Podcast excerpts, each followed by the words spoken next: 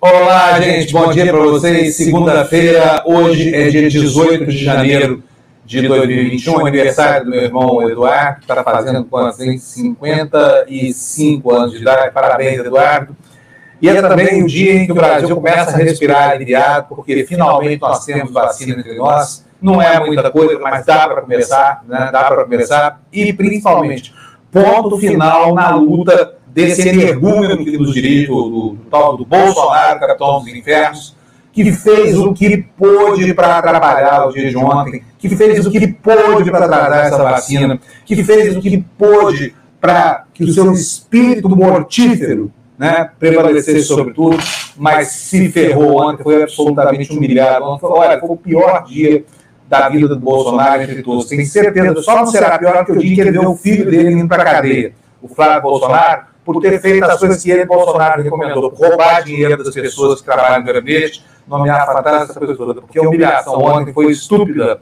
Não que a postura de pavão do, do, do governador de São Paulo tenha amparo aqui entre nós, mas a postura de déspota do Bolsonaro mostrou que tem limite para a estupidez, para a ganância, para a burrice, principalmente para a perversidade. Foi o que aconteceu ontem.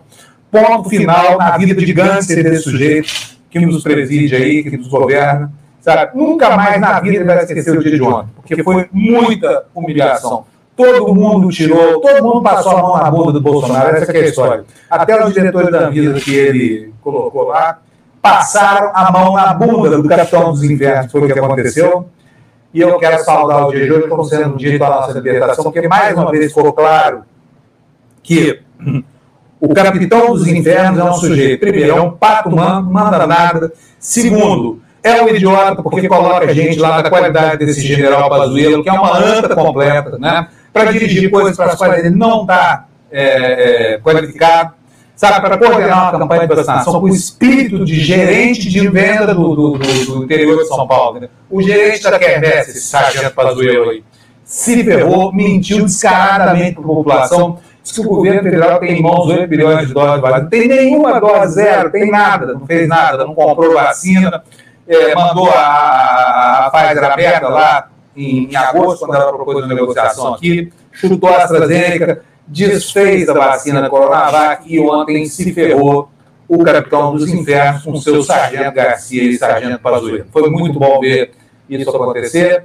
apesar de que ficou muito claro ontem que a vacina não é tema de preocupação das nossas autoridades, tocante ao que elas têm de melhor oferecer, que é salvar a vida das pessoas. Só é importante nas mãos de Dória e Bolsonaro, porque isso serve como um incremento para a disputa insana que eles fazem pelo poder em 2021. Mas ontem, por um acaso é, circunstancial, Dória estava do lado certo da história, Bolsonaro, como sempre, estava do lado errado, e Dória ganhou, então a gente comemora aqui o vexame e a humilhação impostas ao capitão dos infernos.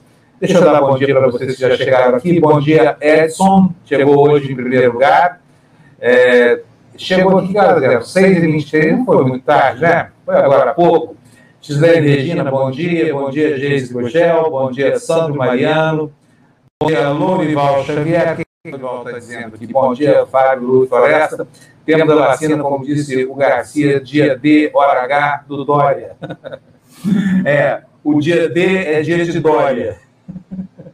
Gostei, gente, gostei. Não, é que gostei de ver o Dória dando de pavão, gostei do Bolsonaro sendo humilhado aí. Né? Olha, o Bolsonaro encontra inimigos capazes de conter em qualquer lugar. Basta um ministro supremo, Alexandre de Moraes, e um governador brasileiro, João Dória, e acaba né, a pantomima autoritária desse ditadorzinho sem vergonha que nos governa aí. Bom dia, Gênesis Gugel está aqui hoje, mas sempre aguardando o meu jornal ansiosa. Beijos. Bom dia, Rita Maria. Bom dia, Valério. Vamos ver o que, que o Valério está dizendo. Bom dia, Fernando. A ficou mais irritado com a vacinação em São Paulo que com as pessoas morrendo sem ar em Manaus. É impressão minha. Hum, impressão sua nada, sua impressão está certíssima. Bom dia, César, nosso filósofo skatista, José Hermes, que passa aqui todo santo dia para deixar os likes dele, um no começo, outro no fim do programa, lá de onde mesmo? De, de onde é que é? Lá no interior do Nordeste. Vânia Araújo dos Santos, bom dia, finalmente vacina no duelo de egos, Dória ganhou. De todo modo, ganhamos também. É, a gente pode pegar uma carona nessa, nessa vitória do Dória, né? É bom, vocês concordam?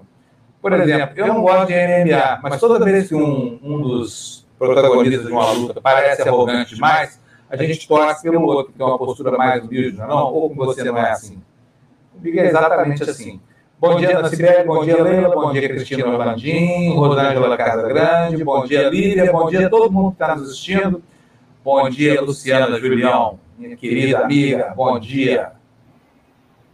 Bom dia, que dia lindo, não? Que, que domingo é. maravilhoso, que domingo especial, assim, emocionante. Enfim, não sei, não sei se fui a única que chorei, tenho certeza que não. Mas fiquei bastante emocionada com, com a imagem da Mônica sendo vacinada. É isso aí, é isso aí. Como é que tá meu áudio, Tá bom ou tá ruim? Não, seu áudio não está bom. Não está bom? Não, tá então, com eco e o pessoal tá reclamando. É, exatamente. Eu não sei o que está acontecendo aqui, mas vou resolver já. Então, vou chamar aqui já o meu querido amigo Florestan Fernandes, o homem, o cangaceiro virtual que está aqui para acabar com os abusos do Bolsonaro. Tudo bom, Floresta? Bom dia. Bom dia. Lucas. Cangaceiro bom sentido, tá, Floresta? Estou falando cangaceiro no sentido bom. Não, mas eu gosto, eu gosto da, da brincadeira. Vamos lá. O cangaço teve importância na história do Brasil, né? Teve. E Você sabe... Pode falar, Fábio. Não, não, eu só lembrar aqui quando da, da, da vendetta armada pelo, é. Pelo Lampião contra a coluna Prestes. Parte da história. Eu acho que você vai ter que sair e entrar de novo, porque seu áudio está muito acho metalizado. Eu vou fazer um comentário aqui e fico no papo com a, com a Lu, porque é o seguinte, o Fábio estava falando agora há pouco aí a respeito da vacinação, que realmente todo mundo ficou emocionado, ficou feliz, né? Mas a maneira como ela foi anunciada foi muito ruim, né? Porque o Dória pegou para ele uma vacina que foi produzida pra, pelo Instituto Butantan, com apoio, sim, do governo do estado, né? Mas é um instituto que é do Brasil, que recebe recursos uh, da, da, do Brasil, né? Que, que, que não pode misturar política com ciência, entendeu? Porque fica ruim. E ficou mais ruim ainda ele não ter convidado os governadores do país para estar do lado dele, né, numa, numa, numa frente contra o Bolsonaro, certo? Ah, não, ele quis canalizar tudo para ele. Aí ficou assim: não, porque eu sou bom, porque eu mando no Brasil, porque eu fiz a vacina. Você não fez a vacina. Quem fez a vacina foram os cientistas do Instituto Butantan, aliás, com muita dificuldade, porque os governos do, do estado aqui de São Paulo têm cortado verba sistematicamente da ciência, da pesquisa e da universidade. Eu estou cansado de dizer isso aqui. A Universidade de São Paulo está à míngua, à míngua. Né? Então, se você uh, uh, quer faturar, fature uh, fazendo o correto. Primeiro, atendendo as necessidades da Universidade de São Paulo, das universidades do Estado de São Paulo. Né? porque nós estamos, sim, precisando muito da ajuda da ciência. E só vamos conseguir isso se tiver dinheiro para pesquisa e dinheiro para educação. Os professores da Universidade de São Paulo, da Unesp, têm um salário péssimo, péssimo. Tem que trabalhar muito para poder sobreviver, tá? Então é o seguinte: os governadores, a maioria deles, uh, não gostou, né, do que aconteceu ontem né? porque o, Bolso, o Bolsonaro ficou vendido, porque uh, fez pouco caso da vacina chinesa, que vai, uh, enfim, todo mundo já sabe. Aqui não vou repetir o que o Pazuello e o Capitão dos Infernos falaram nesse período todo. Não só falaram, mas também o que fizeram. O Dória, uh, ele não tem dimensão política. Você imagina se fosse o Montoro? O que, que o Montoro teria feito? Teria chamado o Tancredo, teria chamado o Brizola, teria chamado o governador da Bahia. Gente, é o seguinte, eu estou aqui, nós todos estamos nessa, nessa luta, né, em glória, sem o apoio do governo federal. Então, nós fizemos a vacina e todos nós juntos aqui vamos dar para o país um retorno daquilo que o governo federal deveria ter feito e não fez. Né? Ele, ele não, ele quis só fechar para ele. Eu sou o gostoso, eu sou o bom. Né? Não é assim que se faz política. Não é assim. Assim você faz é o isolamento. É isso que ele fez ontem. Agora, como ele é bom de fala, né, porque ele aprendeu em muitos anos de televisão, né, você vê que ele, ele, ele era um, um mediador, né? Passa a palavra agora para fulano, para o ciclano, e não sei o que, não sei o que lá, né? E, e, e falando frases uh, emotivas, não sei o que. Tudo bem, a vacina está aí. foi feita aqui em São Paulo pelo Instituto Butantan, mas é uma vitória de todos. Foi um erro, um erro, né? um erro, porque ao invés de manter uh, o, o, os políticos uh, unidos, porque nós precisamos de união união contra esse povo que assaltou o Palácio do Planalto, que está ali uh, se desfazendo né, das, das conquistas que foram duras para o povo brasileiro. Né? essas reformas que tiraram todos os direitos trabalhistas, da Previdência, a, a, a pobreza que, que aumentou, o desemprego que está aumentando, a falta de perspectiva. Enfim, era hora de união, não de ficar aqui, eu sou o bonzão, eu sou o que faz o contraponto contra o Bolsonaro. Não é você só, não. Tem muito governador aí. Né? O governador do Piauí foi lá e pegou uh, uh, pacientes de Manaus que estavam uh, morrendo por falta de oxigênio, abriu os hospitais, não fez oba-oba, entendeu? Não é assim. Ou, ou os políticos se unem, porque nós estamos enfrentando o quê? Um governo de, de características fascistas, né? que tem na mão parte da PM e das milícias, e, o, e os generais. Né? Ontem, aquela, aquela fala do Pazuello foi triste de ouvir. Ele pode ser bom de logística para comprar bota para o exército, bala de metralhadora, acho que é disso que ele entende. Ele entende absolutamente, ele ficava lendo um papel para dizer o que, que o ministério estava fazendo, está totalmente por fora, não sabe nada, está por fora, não tem equipe, não tem comando, não tem logística. O Brasil está à míngua, a perdido, no momento que deveria estar tá unido. Né? passamos o ano todo de 2020 uh, uh, ao léu, né? quer dizer, com, com um, o chefe do país andando no meio da multidão, fazendo jet ski, abraçando todo mundo, oba, oba, oba, oba, e as pessoas morrendo. Né? O país aí em segundo lugar em mortes.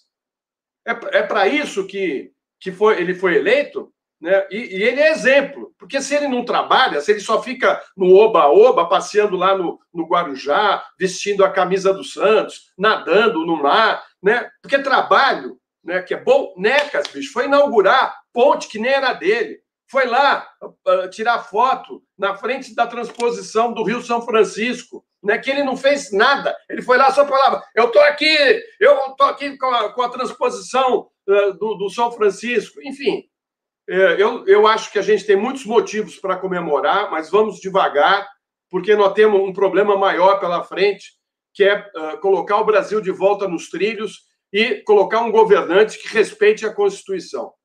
Isso é fundamental para o Brasil. Eu não sei se o Fábio já já está a postos aí. Não, né, Lu? Eu acho que ainda não. Eu acho que ainda não. Vou aproveitar. Ah, tá voltando. Ah, Oi? Oi? Melhorou? Melhorou. Melhorou aí? Ah, maravilha. Vamos então.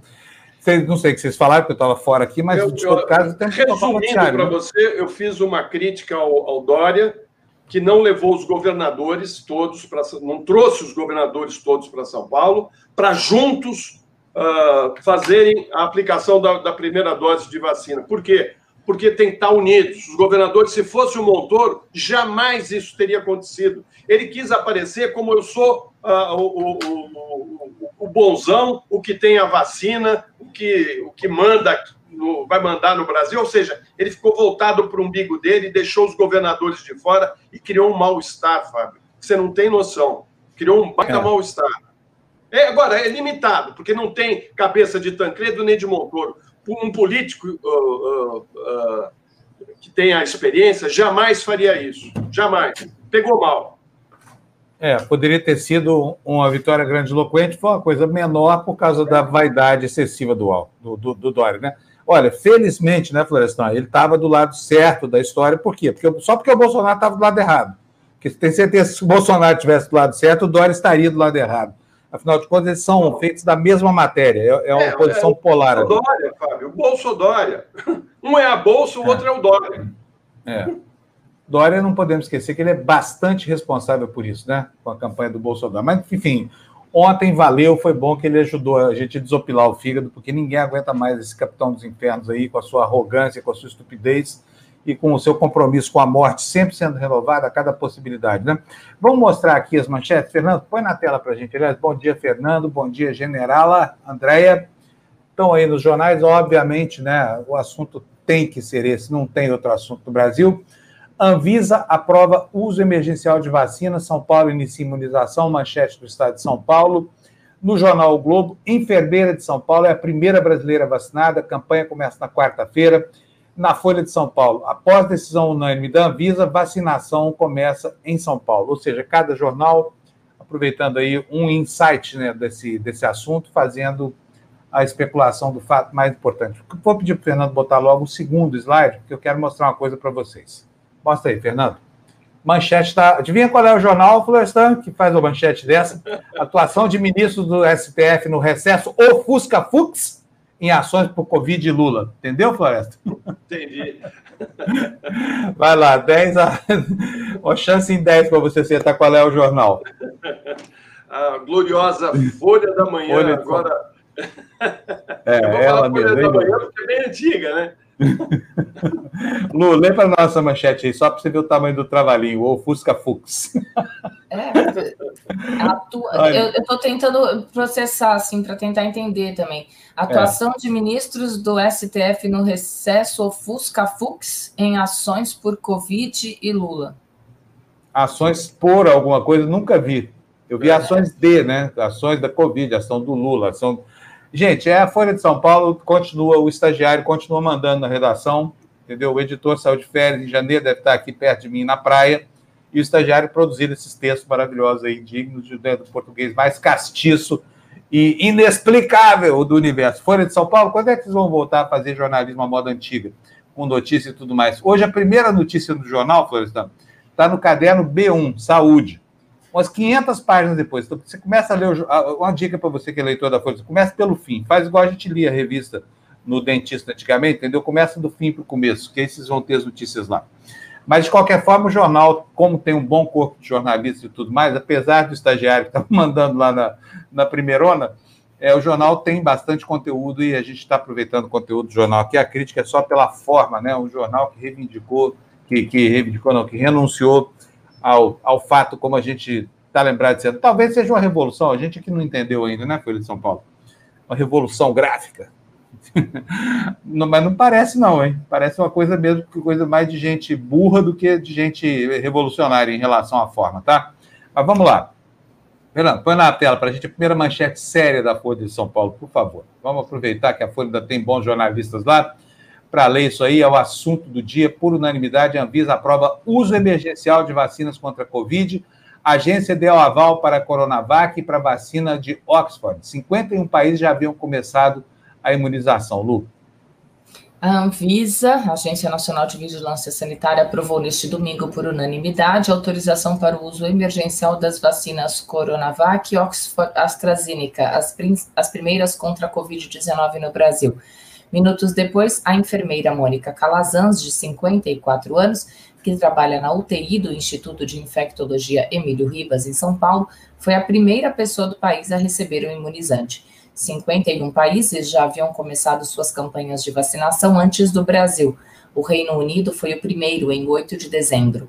A decisão da Anvisa veio após cinco horas de reunião, na qual os cinco diretores deram parecer favorável aos imunizantes, acompanhando a relatora Meiros e Souza, é, é, Meiros e Souza Freitas, primeira a votar. A agência, no entanto, fez uma série de ressalvas às duas vacinas, especialmente a Coronavac, e condicionou a sua autorização à assinatura de um termo de compromisso pelo Butantan.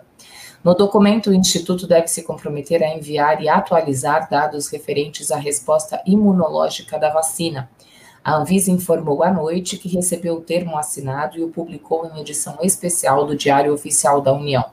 Essa foi a primeira vez que a agência avaliou pedidos de uso emergencial de vacinas. Os pedidos haviam sido feitos pelo Butantan e a Fiocruz em 8 de janeiro, para um total de 8 milhões de doses.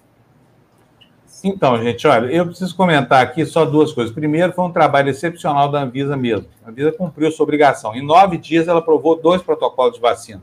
Isso é um feito, porque no mundo inteiro a marca anterior foi ressalvado ontem na entrevista coletiva lá dos. Na entrevista, não, na na reunião de aprovação da vacina, né, pelos próprios diretores, fala dos Estados Unidos, que tiveram o menor prazo do mundo para aprovação de uma vacina em caráter emergencial, eles gastaram 20 dias. Aqui foram produzidos dois protocolos em nove dias, e eu preciso elogiar a Visa aqui, viu, Floresta? Porque foi uma reunião muito técnica. A ressalva que eu faço é que a Meiruzzi, essa diretora de nome complicado aí, que até atrapalhou a, a Lu agora, e o presidente da Anvisa abriram, o presidente da Anvisa abriu a reunião com uma homilia. É a mesma coisa que o Papa convocar, sei lá, uma missa de, do, do Natal e começar fazendo um discurso contra a ciência. Quer dizer, está fora do figurino, ainda que o sujeito seja muito fanático lá por Deus, não é o caso, né? Deus não estava na mesa ontem, não era um pedido de, de graça a ele, nada disso, era só a aprovação de uma vacina. Então não precisava tanta manifestação de carolice assim, mas no que diz respeito ao, ao, ao, aos pressupostos técnicos, a Anvisa mandou muito bem.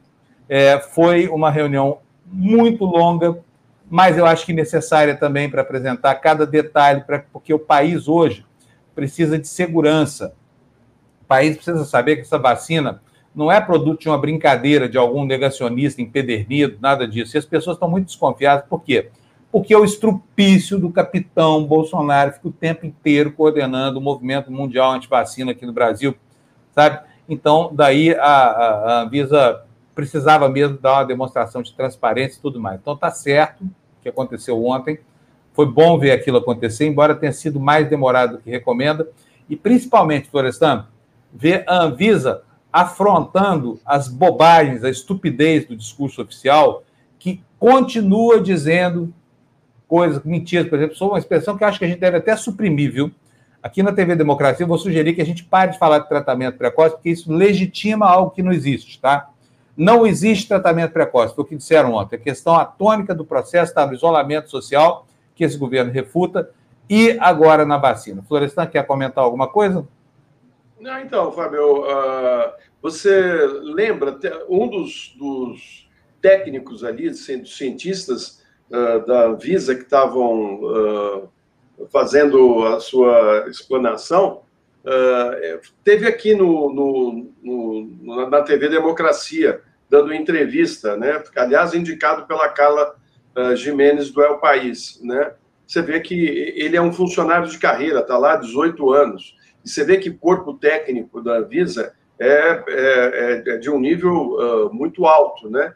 Uh, e você uh, comentou bem, né? Quer dizer, a direção né, é, um, é aquele, aquela, aquela cara do, do governo Bolsonaro, né? Falar, fazer aquela, aquela fala inicial, né, trazendo a religião para dentro do, da Anvisa, num, num, encontro científico de análise. Né? Agora, está claro também que o Bolsonaro recuou, né? porque ele poderia uh, tentar ainda uh, usar os, os uh, indicados dele dentro da Anvisa para ficar postergando a aprovação. Mas como ele ficou no desespero, porque ele prometeu vacinas que a AstraZeneca lá na, que viria da Índia e não veio, eles, ele e o Pazuello estavam perdidos, eles tinham que fazer alguma coisa. Então, uh, o que eles fizeram foi, ó, libera logo, né, e vamos tocar para frente que a gente pega essas vacinas do Butantan e faz a distribuição e aparece na foto, né? E eles já imaginavam que o Dória iria faturar em cima, né? O Dória, aliás, tem um talento, né? Porque eu acho que ele não, não precisa nem de, de porta-voz, nem de um locutor oficial do governo, né? Porque ele faz tão bem isso, né? Ele era, um talk show, né? Ele comandou como um talk show aquilo, né? E, enfim, de qualquer maneira, o Brasil é um país realmente diferente dos outros, né?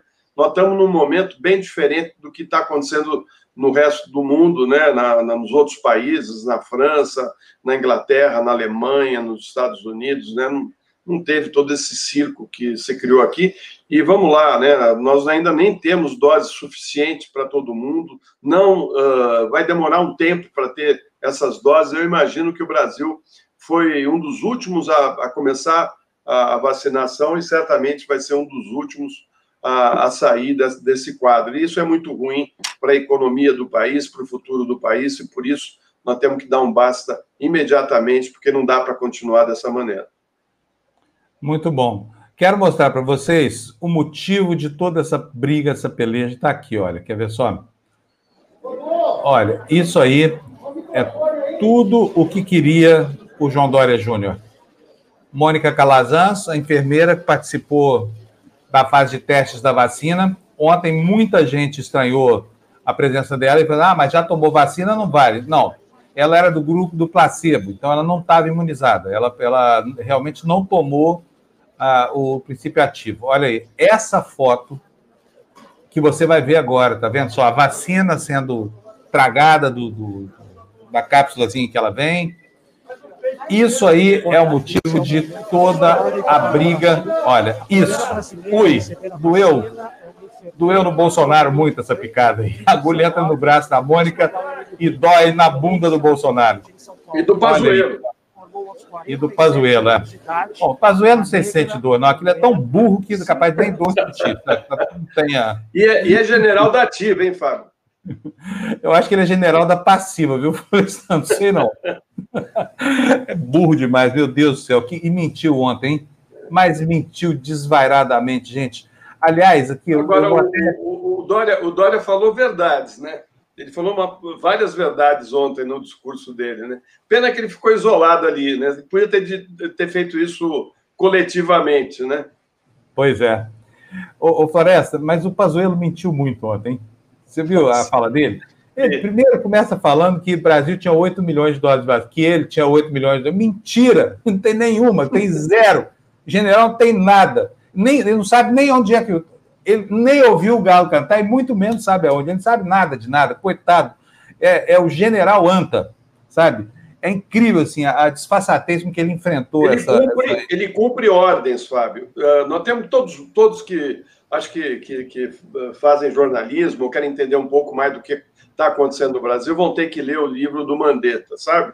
Porque o Mandetta está é. tá dizendo coisas importantes lá, entre elas que o Bolsonaro sempre soube que a cloroquina não, não tinha nenhum efeito contra a Covid-19, mas que tinha que uh, uh, entregar para a população a ideia, o sonho de que seria curado e que então poderia sair para trabalhar. Né? Certamente ele comprou essa ideia lá do Trump e do Bannon. Não, vende para a população de que o remédio faz bem, ele vai tomar e vai achar que pode sair, que não precisa usar máscara, todo mundo trabalhando. Enfim, ele, ele, ele, ele embarcou nessa, produziu né, uh, o remédio e tem uma série de, de problemas aí na produção, porque produziram muitos uh, uh, remédios, né, da, muitos comprimidos, né, e não tem uh, no caso, uh, a explicação da, da, do empenho, da compra do, do, do, do dos produtos para fazer o medicamento, Fábio.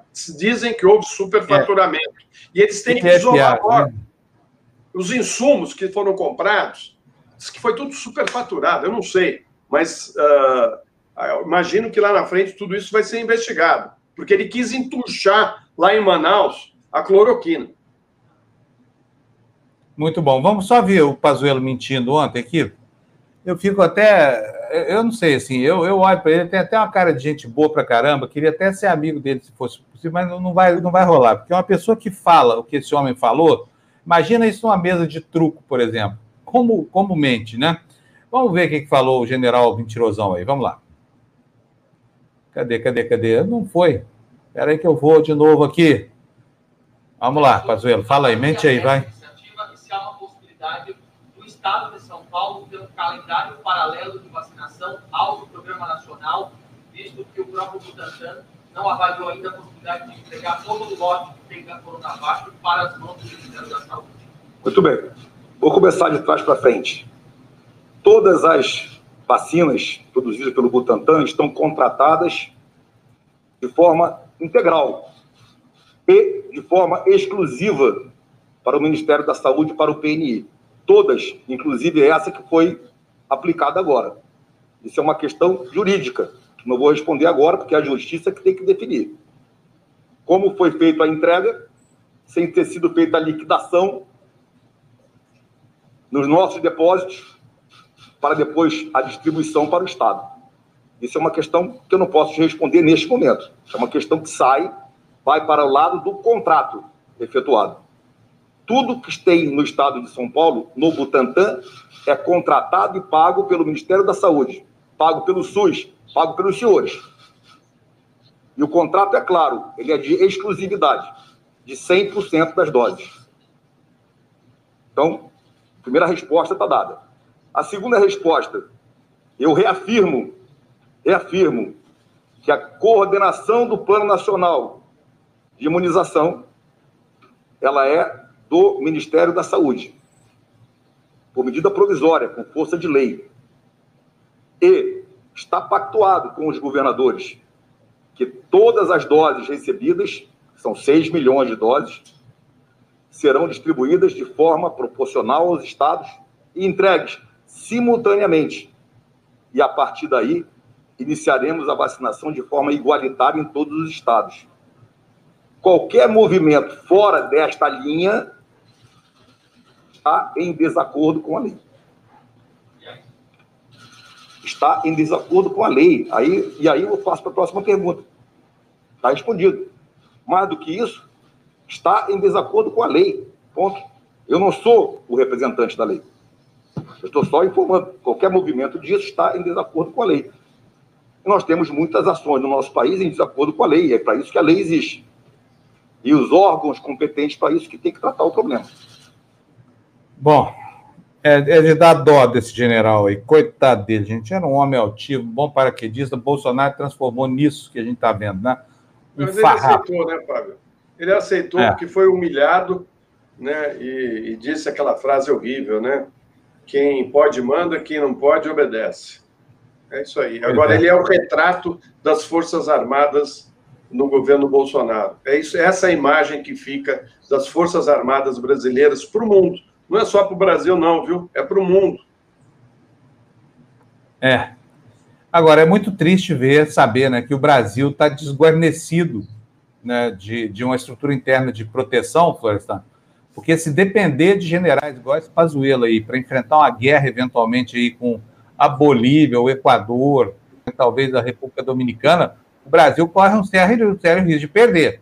Porque é o seguinte, é um general que diz que tem bala na agulha, quando não tem nada, nem no couro, nem no bolso, nem em lugar nenhum, é um perigo, porque está levando, está induzindo suas tropas a erro. Que diabo de general é esse? Que fala. Primeiro, é o seguinte, vamos, vamos, vamos destrinchar aqui a afirmação dele. O Brasil tem 8 milhões de doses. Mentira. O Brasil não tem nenhuma dose. O Butantan tem 6 milhões de doses. O contrato de compra é posterior à, à chegada das, das doses, é deste ano, inclusive, tá bom? Antes não havia nada. Com relação à vacina da, da, da AstraZeneca, essa que eles queriam buscar lá na Índia, botaram o avião, adesivaram o avião. Aliás, o general devia pagar os adesivos desse avião, hein? Porque, sabe, propaganda enganosa pra caramba, viu, general?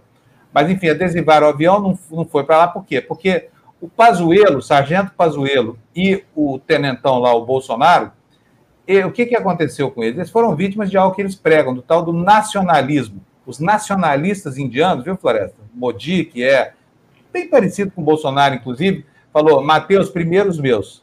Sai fora, manda avião para cá, não, porque nós vamos vacinar os nossos. É uma pena que aqui no Brasil não haja um nacionalista como Modi, que haja um ser estranho como esse Bolsonaro aí, que aposta contra a saúde da população para fortalecer o seu nacionalismo de Araque. Fala, Floresta. É, que vergonha, né? Porque o Brasil é uma economia muito mais uh, forte do que a da Índia, né? Estamos nós ali pedindo para a Índia, oh, vende umas dosezinhas aí para gente, por favor. assim, olha Salva o nosso rabo, é isso. É, por quê? Porque o Pazuello não saiu quando tinha a oportunidade de fazer a compra, não fez, né? A Lu tá rindo de alguma coisa, eu não sei o que, que é. Não, eu tô rindo disso mesmo, porque assim, é, é, é primeiro que ele fica falando. Essas, é, vocês estão me ouvindo? Estão, né? Estamos te ouvindo, estamos. Não, ele, ele fala essas coisas, faz papel de palhaço, né? Vem falar mentira atrás de mentira, quer dizer, é para é pra, é pra rir, não é o sargento, sargento. Qual é o sargento Tainha, né? O do... É, sargento Tainha, é isso mesmo. É, isso aí. Bom, cada povo tem os generais que merece. Nós estamos merecendo. Eu, eu, vi, eu vi aí que alguém falou que o, o governador do, do, Piauí, que é do PT, deu parabéns para o Dória na sexta-feira, né? Porque o, a vacina ficou pronta e ia ser aprovada. Custava alguma coisa para o Dória convidar todos os colegas governadores que estão no mesmo barco para o evento, né? Ficou feio, ficou chato. Né? E eu sei porque eles, no, no grupo de WhatsApp deles, muitos demonstraram contrariedade por terem ficado de fora, não terem sido chamados. Né? Enfim, mas deixa para lá. O que importa é ter, ter a vacina. A política não deve se misturar com saúde. É, despertou uma guerra de egos ali, né? É. E o que está em jogo ali, a gente sabe o que, que é. É o que? É a presidência da República em 2022. É isso aí. A, a, imagem de ontem, a foto. Aliás, nós vamos ver isso. Eu vou até pedir para o Fernando colocar mais um slide para a gente na tela aí, por favor, Fernando. Vamos lá. Nós daqui a pouquinho vamos ter o Luiz Nassif. O Luiz Nassif vai conversar com a gente aqui hoje sobre censura judicial, sobre um monte de coisas. Mas vamos botar esse destaque, olha. O, o que, que importa aí nessa, nesse quadro que vocês estão vendo? Não é a manchete, não é o lead da notícia que está aí do lado direito, é a fotografia. Essa foto, meu amigo, você vai ver correr o mundo em 2022, tá? É. O Dória é meio desajeitadão ali, você imagina. Foto, que foto de campanha. É, foto de foto campanha. De campanha. Exatamente. E, e, bom, essa foto marca a diferença entre ambos, né? Demarca a diferença entre ambos. É bom para a gente saber que tem uma diferença entre ambos. E tem mesmo, tem uma diferença entre ambos. Mas eu vou ler aqui a manchete. São Paulo inicia imunização, cria polêmica com o Planalto. Poucos minutos após a aprovação do uso emergencial pela Anvisa, governador Paulista João Dória organizou uma cerimônia para vacinar profissionais de saúde do Estado. O Ministério da Saúde viu ilegalidade na ação. Óbvio, o Ministério da Saúde quer que todo mundo fique sem vacina, então para ele é legal. Lê para a gente, por favor, Lu. A enfermeira Mônica Calazan se tornou ontem a primeira pessoa vacinada contra a Covid-19 no Brasil. Ao lado de outros profissionais de saúde, ela foi imunizada pelo governo de São Paulo com a Coronavac. Desculpa, só porque meu, meu computador está entrando, um, tá com vírus, enfim, mas eu vou completar aqui. É, pelo governo de São Paulo com a Coronavac, desenvolvida pelo Instituto Butantan em parceria com a farmacêutica chinesa Sinovac, poucos minutos após a Anvisa aprovar o uso emergencial do medicamento. A cerimônia foi criticada pelo ministro da Saúde, Eduardo Pazuello. Nos últimos dias, o governo federal disputou com o governador paulista João Dória pela primazia de iniciar a vacinação no país. Pazuello criticou o que chamou de, aspas, movimentos político-eleitoreiros, fecha aspas, e qualificou uma campanha paralela como ilegal. Aham, uhum. legal é deixar o povo 40 dias sem vacina. Deixa Você eu botar para dentro aqui.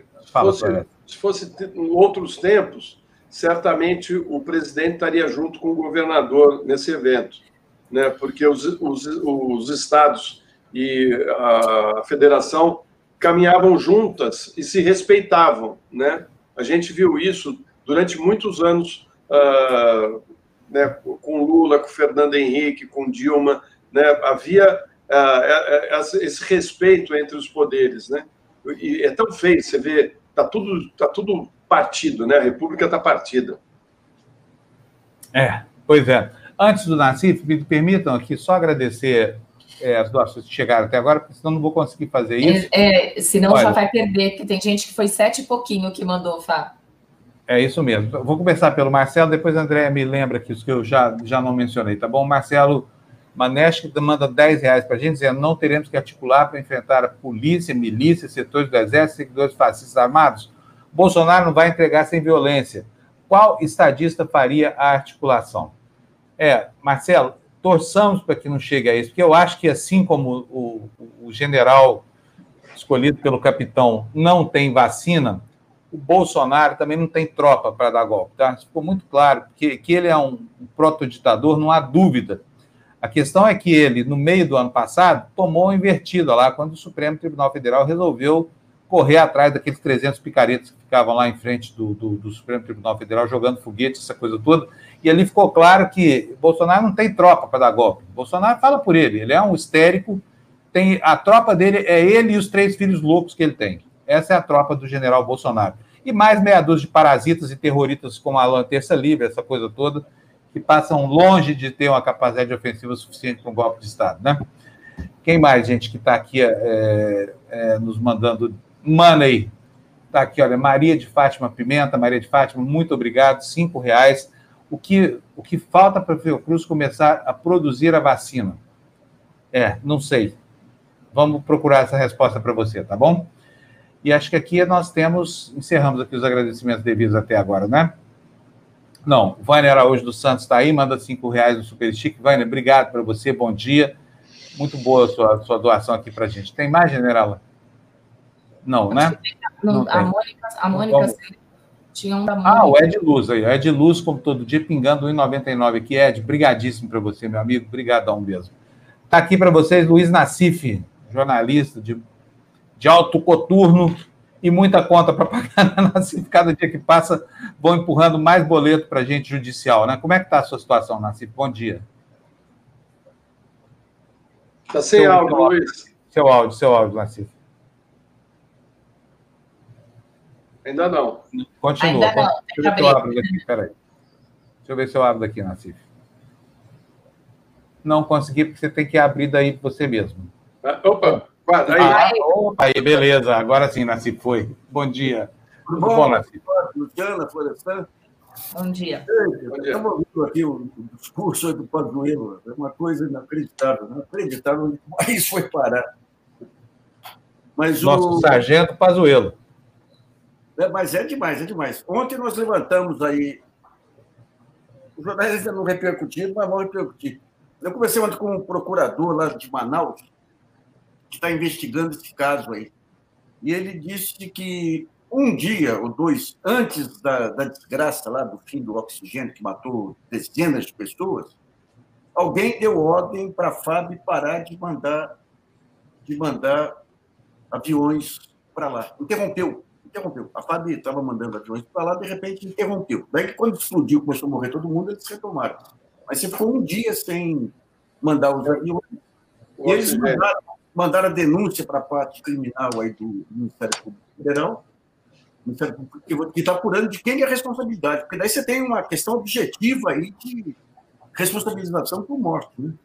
Então, não é apenas é, as induções à morte aí que têm sido praticadas pelo, pelo Bolsonaro e pelo Pazuello, mas alguém que deu uma ordem efetiva. Foi o presidente, foi o, o, o ministro da Saúde.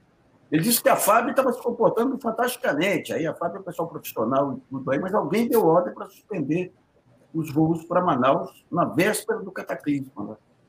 É, nós estamos nas, mãos aí de genocidas loucos. Né? Impressionante onde esse país chegou mesmo. É, até, Luiz, o Aires Brito hoje está dizendo que tem que se, se aplicar o impeachment imediatamente por conta disso. Né? Ele acha que, que, ele tá, ele, que o Bolsonaro é uma ameaça à Constituição. E entre o presidente e a Constituição, nós temos que defender a Constituição. Porque senão é o regime autoritário. O Fábio estava fazendo um comentário que eu discordo. Uh, eu acho que nós corremos risco, sim, o, o, Bolsonaro tem uma parte da PM e principalmente a milícia armada, ou seja, ele pode até não conseguir efetivar um, um golpe uh, uh, de uma maneira uh, clara e tal, ele pode dar errado. Mas nós corremos esse risco ou não, Luiz? Como é que você analisa isso? Milícia e PM na mão desse sujeito? Ah, tá. Ele tem, ele está armando. Aliás, só duas coisas interessantes. Dois financiadores da ultradireita desapareceram nos últimos dias. Porque se você for pegar lá atrás, quem bancou Estilibano, quem bancou é, Bolsonaro e outros aí, foi um, um, conjunto de setores lá dos Estados Unidos, de outros locais, que, que, que navegam, digamos, naquele, naquela fronteira da ilegalidade. Um é a máfia do jogo lá em, em Las Vegas, que bancava o primeiro-ministro de Israel, bancava as eleições do, do, do, do, Trump e foi colocado em contato com o Bolsonaro. O sujeito, esqueci o nome dele agora, e morreu três dias atrás. E outra associação americana de armas, aí que era um lobby terrível. É, e é um pessoal, se você pegar jogo e armas, é um pessoal que primeiro entendeu a, a dinâmica da, das redes sociais. Eles que começaram a atuar essa associação ela montou é, os primeiros esquemas em YouTube, tudo assim, terríveis, terríveis. E eles se ferraram porque eles fizeram uma campanha contra a mídia lá nos Estados Unidos, em defesa das armas, que era arma democracia, esse negócio todo. E dois dias depois teve aquele massacre, não sei se foi Filadélfia ou Califórnia, mas teve, teve um massacre das escolas, então eles foram para o vinagre e perderam os patrocinadores. E é esse pessoal que banca que, é, e daí, quando, lá atrás, quando deu esse pepino, nós publicamos reportagem dizendo o seguinte: eles estão ferrados nos Estados Unidos, o futuro deles agora é Brasil e Austrália. Ou seja, todo esse processo aí do Bolsonaro de liberação de armas, além de armar as suas milícias, estava ligado a esse lobby conduzido por essa, por essa associação. E agora ela saiu de Nova York foi para o Texas porque não tem mais clima lá. Então, digamos, nós tivemos dois anos aí com. Vou pegar o Eduardo e o Carlos Bolsonaro. O que, que eles estão fazendo aí? Eles estão amando as suas milícias, que são esses clubes de tiros e armas, e são as milícias propriamente ditas. Então, o que a gente está prevendo, no cenário nosso aí, é o seguinte: você vai ter agora, daqui até, apesar da, da vacina hoje levantar um pouco moral, você vai ter daqui nos próximos meses o epicentro, o epicentro aqui da crise brasileira. Porque você tem essa segunda onda que está vendo indo terrível, essa segunda onda, pela primeira vez, está pegando em cheio a classe média, hospitais privados aí, em todos os lugares estão, estão lotados, a classe média tem um poder de localização muito maior do que a periferia, que está morrendo as pencas aí sem. É, você tem esse caso de Manaus, que trouxe um impacto muito grande sobre toda a opinião pública, então, você tem, digamos, três grupos que sustentam, eh, pela inação ou, pela, ou pelo apoio tácito, assim, o Bolsonaro, que é as Forças Armadas, o Congresso e o Supremo. As Forças Armadas são compradas com empregos, aí, é desmoralização. Ele distribui o um emprego para todo lado, aí o alto comando fala, pô, vou tirar agora o, o emprego aí daquele meu colega que lutou a vida inteira, agora melhorou um pouco de situação. O Congresso ele compra com cargos e tudo, e o Supremo é comprado por essa expectativa aí de desmonte do Estado, que o Supremo é a única coisa que dá maioria no Supremo. Você tem parte do Supremo contra a Lava Jato, parte a favor, mas a favor do desmonte do Estado e da, e da dos negócios da privatização, você tem todo mundo. É, quando Gilmar e Barroso, todos se, se juntam. Né? Mas o que está acontecendo é que o Paulo Guedes está ficando inviável. Paulo Guedes ele criou esse mantra em torno de lei do teto e tudo, e sem quebrar a lei do teto, ele não consegue recuperar a economia. Então, a gente vai ter agora, com o fim da renda básica, nós vamos ter um baita problema social. A gente vai ter saques.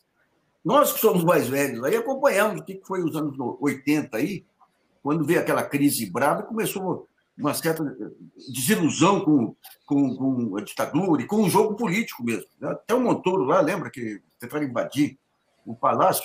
Então, você pega que esse, essa quantidade de pais aí, desempregados, mães desempregadas, sem renda, sem nada, vendo o filho passar fome. É evidente que você vai ter problemas aí. Então, você tem, de um lado, esses problemas, a parte econômica, você está tendo uma estagflação aí, quando ele corta, você tinha o quê? Ele permitiu, nessa questão do, do câmbio e das exportações, uma explosão de preço de insumos aqui. É, alimentos e insumos básicos. Você pega o GPM, que mede mas esses preços têm 20% de aumento. Isso aí jogou uma pressão é, de custo em cima de empresas, especialmente que fabricam produtos populares, que elas conseguiam mandar para frente porque você tinha é, essa renda básica aí permitindo um certo nível de consumo aí da classe, das classes populares. Isso aí vai para o vinagre. Então você vai ter uma baita crise, ampliação da crise, agora ampliação do desemprego, ampliação da fome, e daí isso aí vai impactar finalmente, vai cair a ficha do, do Supremo. O Congresso, eu tenho a impressão que esse desgaste na base aí vai fazer esses congressistas aí cair a ficha, cair a ficha é, deles e, e o Supremo. E o Supremo. E daí vai entrar, digamos, é, todo esse edifício político precário do Bolsonaro vai começar a balançar, e daí nós vamos ver esse ponto aí das milícias deles, e da base da PM e da base das Forças Armadas. Né?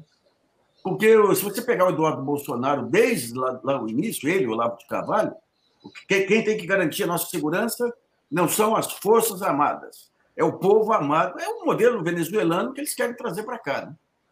Então, por é... falar em Venezuela, Nassif, por falar em Venezuela, eu queria mostrar uma cena aqui que eu achei uma cena insólita, assim, bastante inusitada mesmo, Fico lembrando que aconteceu dois anos atrás, quando esse Eduardo Bolsonaro, que é presidente da Comissão de Relações Internacionais, foi para a fronteira do Brasil com a Venezuela. Para quê? Para preparar o golpe contra o Maduro, né? Era aposta do Guaidó, essa coisa toda, enfim. E, e o golpe foi, foi mal sucedido, não rolou. E o Eduardo Bolsonaro ficou com cara de bobo lá na fronteira. Agora, o Maduro está retribuindo a isso. Vamos ver como é que ele está retribuindo. Los camiones con el oxígeno que estamos enviando a Brasil, a nuestros hermanos de Manaus, a nuestros hermanos y hermanas de Brasil. Ha salido el oxígeno, los camiones, precisamente, me dice Justo Noguera, buenas tardes, mi comandante en jefe. Le informo que en estos momentos nos encontramos pasando frente al fuerte de nuestro ejército en Luepa. El convoy que va hacia Brasil, en solidaridad con el pueblo de Amazonas, está conformado por seis cisternas con un total de 136 mil litros de oxígenos, equivalente a 14 mil balones o bombonas individuales.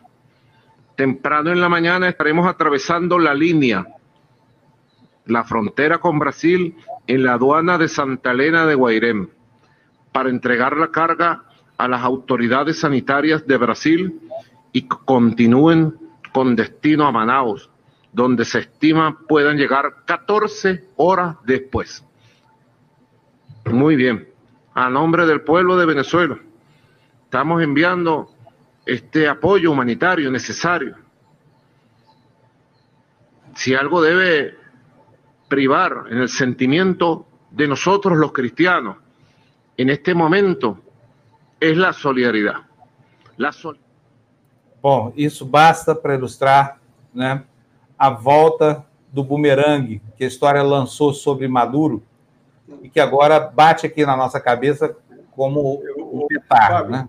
O Fábio é, e, é... e Nassif, Fábio Nassif, Lu, uh, veja só, o Brasil que tinha um papel de protagonismo na América do Sul e no mundo, né?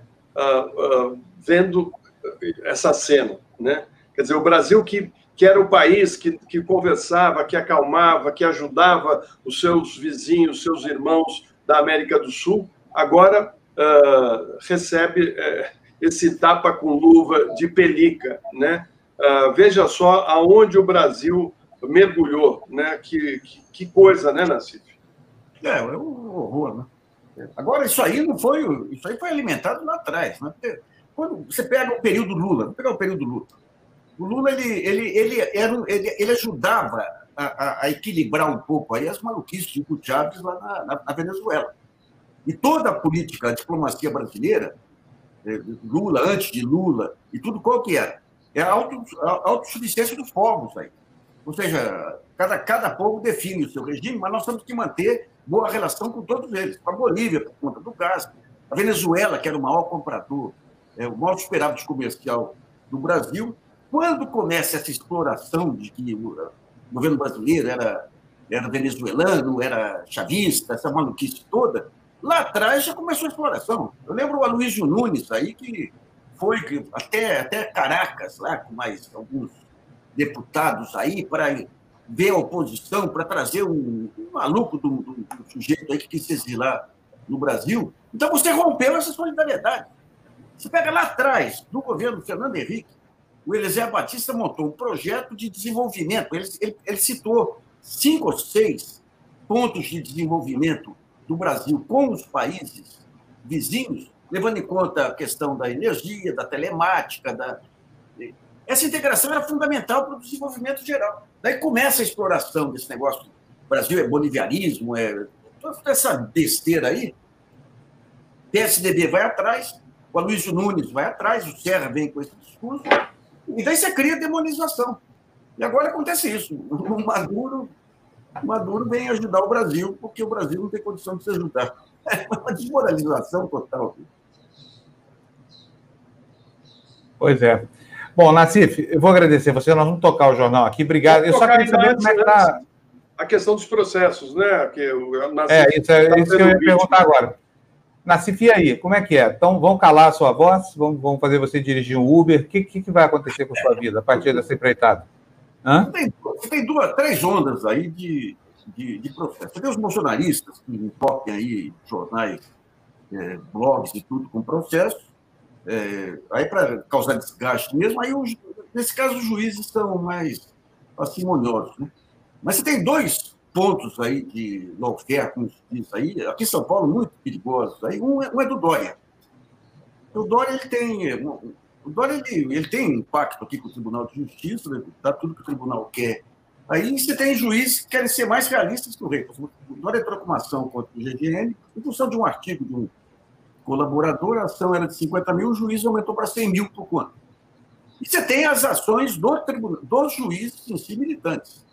Partir do momento que o Barroso, Luiz Roberto Barroso e outros começou a estimular, a estimular a militância, então os juízes vêm e fazem qualquer coisa. Só para dar um exemplo comparativo aí. A, a, a Record publicou uma reportagem sobre é um sujeito aí acusando de pedofilia, pondo a foto do sujeito, tudo em, em rede nacional. E era engano. E era engano. E era engano. O Tribunal de Justiça reduziu a multa para 20 mil reais. 20 mil reais. Você colocou a foto sujeito, o nome do sujeito, acusou o sujeito de pedofilia. No nosso caso, uma foto. Nós montamos uma montagem, uma fotomontagem, e tinha a foto de um sujeito que entrou por engano a foto. Não tinha o nome do sujeito, não tinha mais nada. no, no site, no site de baixa audiência, perto, perto da Record e tudo mais. Nós estamos com 30 mil reais de multa, bloqueio de, bloqueio de, de contas, bloqueio de conta conjunta, por uma juíza aqui que, que participa aqui, que trabalha no, no, aqui no, no Fórum Central.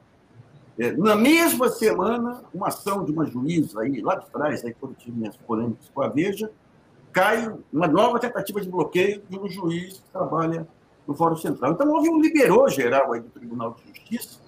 Qualquer coisa. Outro dia, nós publicamos uma matéria sobre a. sobre a. essa fundação aí da Lava Jato, 2 bilhões e meio de reais. E eu publiquei que o MBL, com 5 milhões, conseguiu fazer um baita bafafá para mostrar a proporção. Daí o MBL solta uma ação dizendo que eu acusei ele de receber da, da Lava Jato. Ou seja, ele não nega que ele recebeu 5 milhões, mas disse que é difamação dizer que foi da Lava Jato. E eu não escrevi isso, tá claramente. Escrito que eu não escrevi isso. O juiz de primeira instância fala, pois é bobagem, não vou aceitar. Vem para a corte de apelação aqui, 10 mil reais, porque se quisesse, escreveria mais claro. Daí você pega lá no Rio de Janeiro. O, eu entro faço uma matéria sobre o Luiz Veita, que é um jeito polêmico lá do Rio de Janeiro, com processo do CNJ e tudo. Daí um desembargador, indicado por ele para o tribunal, em 2008, 2009, e condena a 40 mil reais por difamar Eduardo Cunha. Eduardo Cunha, que está preso aí. Por... Daí um outro juiz de primeira instância, em tempo recorde, me condena na ação dos Veitas 100 mil reais para pagamento imediato. Então é evidente que tem que ter, ter um, um, tem que ter uma parada aí. É uma perda de controle. Não estou dizendo que é uma ação a justiça virou um partido político. Não.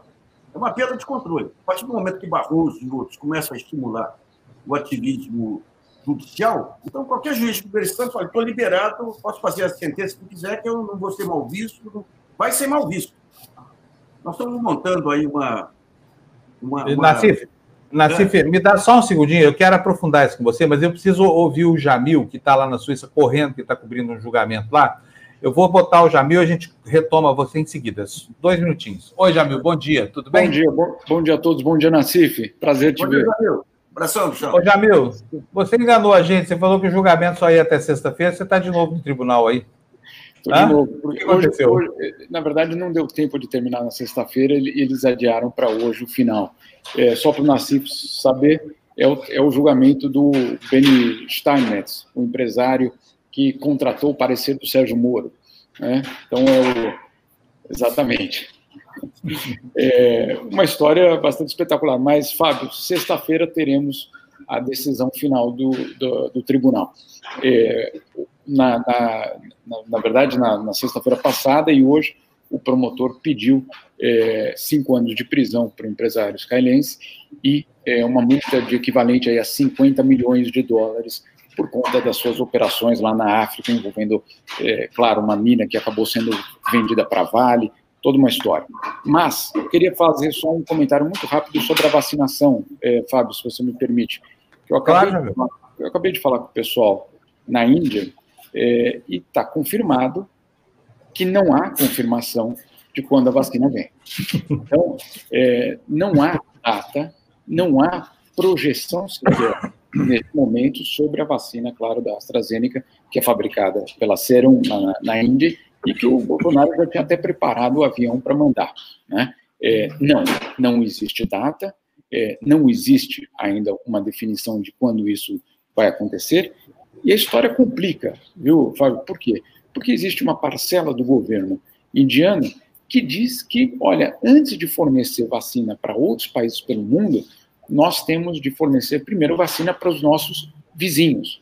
Sri Lanka, Bangladesh, Nepal, Butão, todos esses países, antes de exportar para outras regiões do mundo. Então, existe uma chance aí real de o Brasil ter que entrar numa fila, viu, Fábio?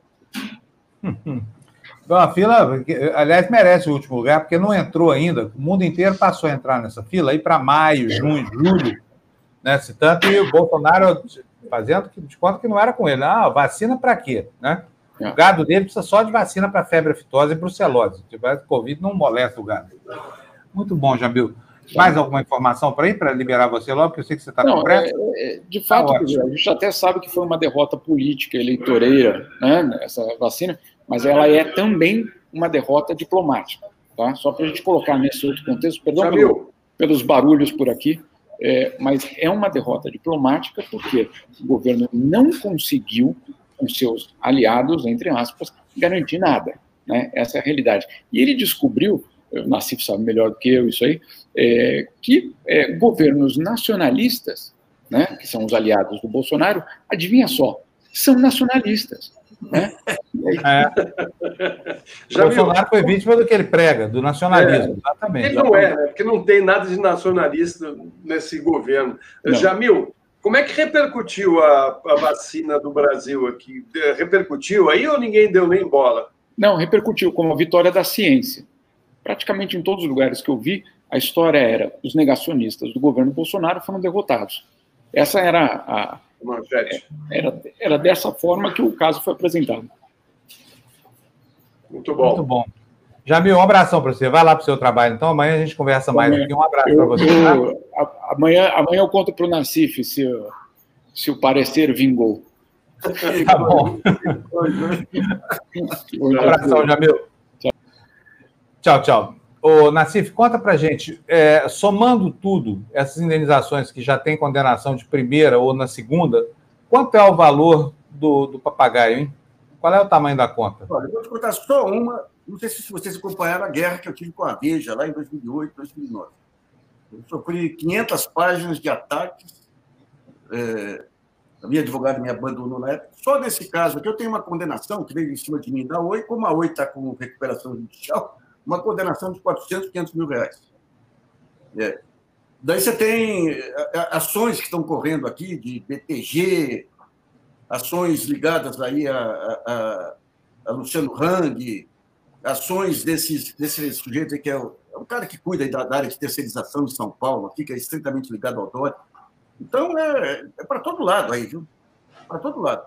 Agora, você tem esse ativismo, só para dar um exemplo aqui, é, você vê como que a justiça está se comportando. A, a, a, como é que chama essa Joyce? A Joyce, a Joyce Harrison. Teve um evento contra o Sérgio Moro em Nova York e tinha uma Luísa Nassif. Luísa Nassif, mais um terceiro nome lá. A Joyce que fez a campanha para um milhão de pessoas, seguidores dela aí, dizendo que era minha filha, que eu tinha ganhado dinheiro do PT para pôr minha filha lá. Era homônimo. Minha filha trabalha numa multinacional, nunca se envolveu é, em nada. Aí entrou com uma ação contra ela, ela foi condenada a 15 mil reais. Ela falou expressamente, investiu diretamente para um milhão de seguidores esse negócio da minha filha. 15 mil reais é, e não foi incomodada. E eu com aquela fotinho lá, 30 mil reais, bloqueio de conta. Tá na cara, né? Está na cara, que coisa vergonhosa. É uma coisa vergonhosa. vergonhosa é um absurdo. Agora está vendo um movimento. Foi montado aí um grupo de amigos e amigas assim, já estão aí com 100 pessoas. Vai ter um evento agora, dia, dia 20, 20, 21. 21. Então, você tem juristas, você tem pessoal da área de economia, pessoal da área de saúde, eles estão fazendo uma movimentação para convencer o Tribunal de Justiça do mal que faz para a imagem da justiça esse tipo, esse tipo de perseguição. E o mal que faz para a liberdade de imprensa. Totalmente, totalmente. Ô, ô Nassif, deixa eu te fazer uma, uma, pergunta aqui. Eu, eu fui condenado umas 20 vezes na vida, ganhei todas menos uma. Perdi para o Edir Macedo na segunda, está em, em, recurso também. Vou ganhar dele, porque liberdade de expressão, claro. O Tribunal de Justiça de São Paulo, lá, quando chega nos desembargadores, a coisa sempre complica, sempre. Aí, é, é, eu, eu quero saber de você o seguinte: hoje, quando eu vou escrever alguma coisa, ou falar alguma coisa, eu tenho, assim, calafrios aqui de pensar nas consequências. Como é que é para você, depois de tanta pancada judicial, de repente escrever as coisas que você escreve? Veja bem, eh, Fábio, o problema hoje, é, você tem as, as, matérias mais polêmicas aí, que eu tenho, tenho continuado a escrever, não, não dá para parar. Mas a questão dele é que eles pegam aquelas coisas que não têm nada a ver e daí transformam, transformam em 10 mil aqui, 20 ali, 30 ali. Por exemplo, se pegar lá os delegados da Polícia Federal lá no Paraná, é, cada arquivo que vinha era 10, 15 mil reais, eles usam o Tribunal de Pequenas Causas, você tem que é obrigado a ir lá, voltar. É um juiz que é ligado, é, tem relação geográfica com eles, né? então vai explodindo por aí. Mas quando vem o cerco em cima de conta, por exemplo, tem um juiz, numa dessas ações que entrou, que bloqueou a conta conjunta minha com a minha esposa. Minha esposa mandou lá, falou: olha, isso aqui é uma conta conjunta e a conta de salário e aposentadoria. Ele não liberou. Não liberou. Por que, que não liberou? Porque tem certeza que vai ficar impune. Isso aí, em uma corregedoria, nós vamos encaminhar todas as denúncias, efetivamente. Mas é, dá, se segura. Então. Eu cheguei numa também que falou: olha, se eu vou recuar agora também, aquele negócio, você motorista de Uber. Mas quando eles avançam, a minha, a minha renda hoje aí é um plano de pensão aí, que eu guardei a vida inteira, aposentadoria, eles estão investindo sobre isso. Entendeu? Eu não tenho receita do, do, do, do GGN. Eu não, não, recebo receita do GGN. Eles estão investindo sobre isso. Então, tenho compromissos, está aqui, está ali. Então, eles querem cercar de um jeito. Não tem cabimento. Você pega esse, esse juiz, esse desembargador lá de não, os juízes aqui também, eles entraram no sistema de assinatura do GGN, seja, capital de giro. Entraram nos crowdfunding do GGN, entraram no PagSeguro. Ué, se isso não for um atentado violento à liberdade de expressão, mas nós estamos agindo. Nós, vamos, nós estamos entrando, através da UAB e da ABI, no Supremo, com o parecer do Lênin Streck, não em relação ao caso específico, mas em relação a essa questão de bloqueio de contas de jornalistas e empresas como atentado à liberdade de expressão. Estamos entrando, estamos entrando aí com uma reclamação junto ao Supremo e estamos lançando aí até campanha de assinaturas e tudo aí para tentar tentar segurar esse movimento. Até convido vocês a conhecer também a TV GGN, aproveitando o, o espaço, tem todo o sistema de, de assinaturas aí para tentar passar, passar essa fase. Né? Mas, vai, mas tem, que, tem que parar. Dizer, ou, ou, assume de vez que é uma ditadura do judiciário, ou o judiciário cai a ficha e segura esse pessoal. Né? É isso aí. Nassif, olha, se precisar, for possível fazer qualquer coisa para ajudar você, porque essa situação sua não é só sua, essa situação afeta Sim. todo mundo, toda a blogosfera progressista. Hoje, ser jornalista no Brasil virou uma atividade de alto risco, porque é processo para tudo quanto é lado, pelas coisas mais tênues que você escreva, às vezes uma vírgula fora do lugar gera um processo e você perde. A gente perde, né?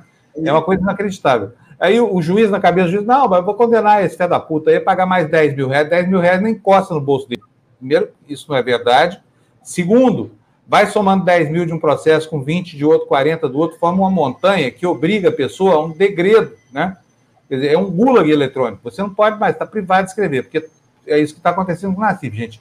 Os caras foram dentro do PagSeguro para buscar renda, para pagar processo, entendeu? E, e olha, o Nassif está longe de ser um jornalista leviano, viu? Alguém que mereça essa carga toda de condenações. Longe, muito longe mesmo. É uma pena que a nossa democracia hoje tem instrumentos tão contundentes quanto a liberdade para um jornalista exercer seu ofício, né, Nassif? É, é, é, veja bem, se você pegar hoje, quando você vê aí, você tem um tipo de cobertura, um tipo de informação que vai nos veículos de mídia. Essa blogosfera progressista, o nome que se dê, faz um contraponto, traz um conjunto de informações que não estão lá. Então, digamos, essas informações são relevantes em termos de direito à informação. Então, quando você corta essa parte, você está tirando o direito da, da, população de ser informada por um conjunto, por um conjunto de, de, de sites, de blogs. Eu estava conversando com um dos colegas nossos aí, ele está com 50 processos. E sempre assim, sabe? Você, vamos, pegar um caso, esse, aquele van, o velho da, da van lá. Você coloca aquele, com base em dados do Ministério Público, que ele deve 100 anos aí de, impostos, a receita. Daí ele fala, ele entra com uma ação te processando porque não é ele que deve, são as empresas dele. Daí, daí o juiz fala, não, tá certo, não é ele, são as empresas dele. E vem a condenação. Como é que faz?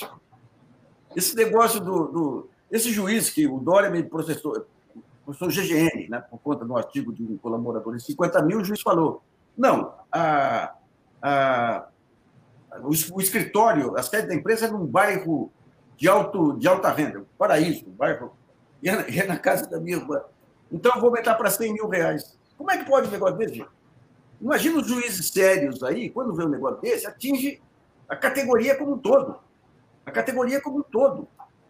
Então, digamos, é, por isso a necessidade de ter essa associação aí do, dos veículos alternativos, independentemente de linha, esquerda, direita, tudo, tem que ter uma associação desse nível até para poder ter é, esse grupo que está tá, tá atuando aí com os amigos do Nasci, tem desembargadores, aí tem juristas e tudo, que nós vamos tentar convencer o Conselho Nacional de Justiça, a própria Procuradoria-Geral da República, a abrir discussões, abrir discussões É, envolvendo a, a NJ, a BERT, tudo, porque você, você pega a mídia, a mídia aí, você está sentindo isso também. O que é, a liberdade de opinião é um, dire, é, é, é um direito sagrado de todo mundo. Mas eles, quando os jornalistas da, da grande mídia são atacados, eles se defendem. Quando você tem ataques explícitos de quem não é da grande mídia, eles silenciam. Silenciando, eles estão convalidando esse tipo de jogada. Então não adianta, se pegam a gente hoje, amanhã pegam eles também. Então é importante ver essa questão da liberdade de expressão, da liberdade de expressão como uma, um valor maior, independentemente do veículo, independentemente, independentemente de linha política, ou seja lá o que for. Esse é o desafio que a gente tem pela frente aí. Pois é. Bom, Nassif, boa sorte para você. Estamos junto com você. Precisando de qualquer coisa, estamos às ordens aqui, tá? E o problema que te afeta, afeta a todos nós, na prática mesmo. Esse é um, é um problema que nos diz respeito. E aqui, aqui embaixo, aqui nesse quadradinho do lado direito, está o presidente da associação aí, ó. Florestan Fernandes. Vamos botar para andar essa associação dos veículos Vamos. alternativos aí, né? Vamos então sim. tá bom, Nassif. Um abração para você, obrigadão. Grande tá? abraço, o Jamil te mandou um beijo. Vocês são primos, né? Hã?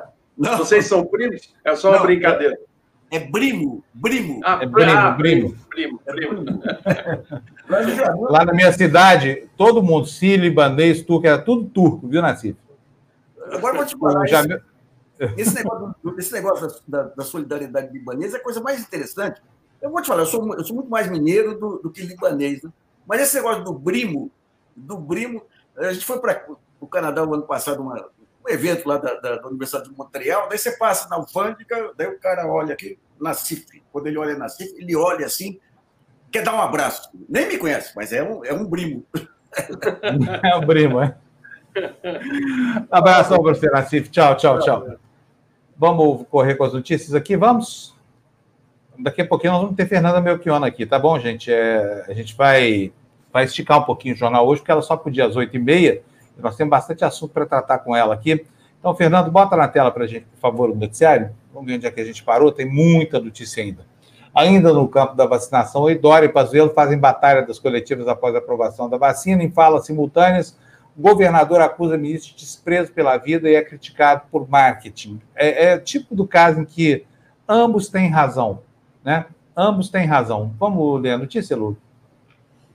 Antagonistas na pandemia, o governador João Dória e o ministro da Saúde, Eduardo Pazuello, deram início a uma troca de farpas menos de meia hora após a aprovação pela Anvisa da autorização de uso de duas vacinas contra a Covid-19. Fiador da Coronavac do Instituto Butantan, Dória usou tom duro contra o ministro e o presidente Jair Bolsonaro, acusando-os de terem desprezo pela vida. Abre aspas. É o triunfo da vida contra os negacionistas, contra aqueles que preferem o cheiro da morte ao valor da vida e da alegria. Fecha aspas, afirmou o Tucano em entrevista coletiva no Hospital das Clínicas, logo após assistir a primeira vacinada, a enfermeira Mônica Calazans. É, tá escrito Calanzas aí, Calanza, né, na Folha de São Paulo. É o estagiário. Bota na tela de novo, fazendo um favor para a gente. Esse estagiário está trabalhando muito, hein, Floresta? Estagiário da Folha. Ele bota um bom. Obviamente, chupa, chupa Bolsonaro aí é uma montagem que eu recebi pela internet, tá? Essa foto não é assim. Isso é o crachá dela, a carteira de vacinação dela que ela está apresentando. O chupa Bolsonaro é uma gracinha. Eu achei legal e botei aí, porque é exatamente o que significa. Essa imagem significa chupa Bolsonaro.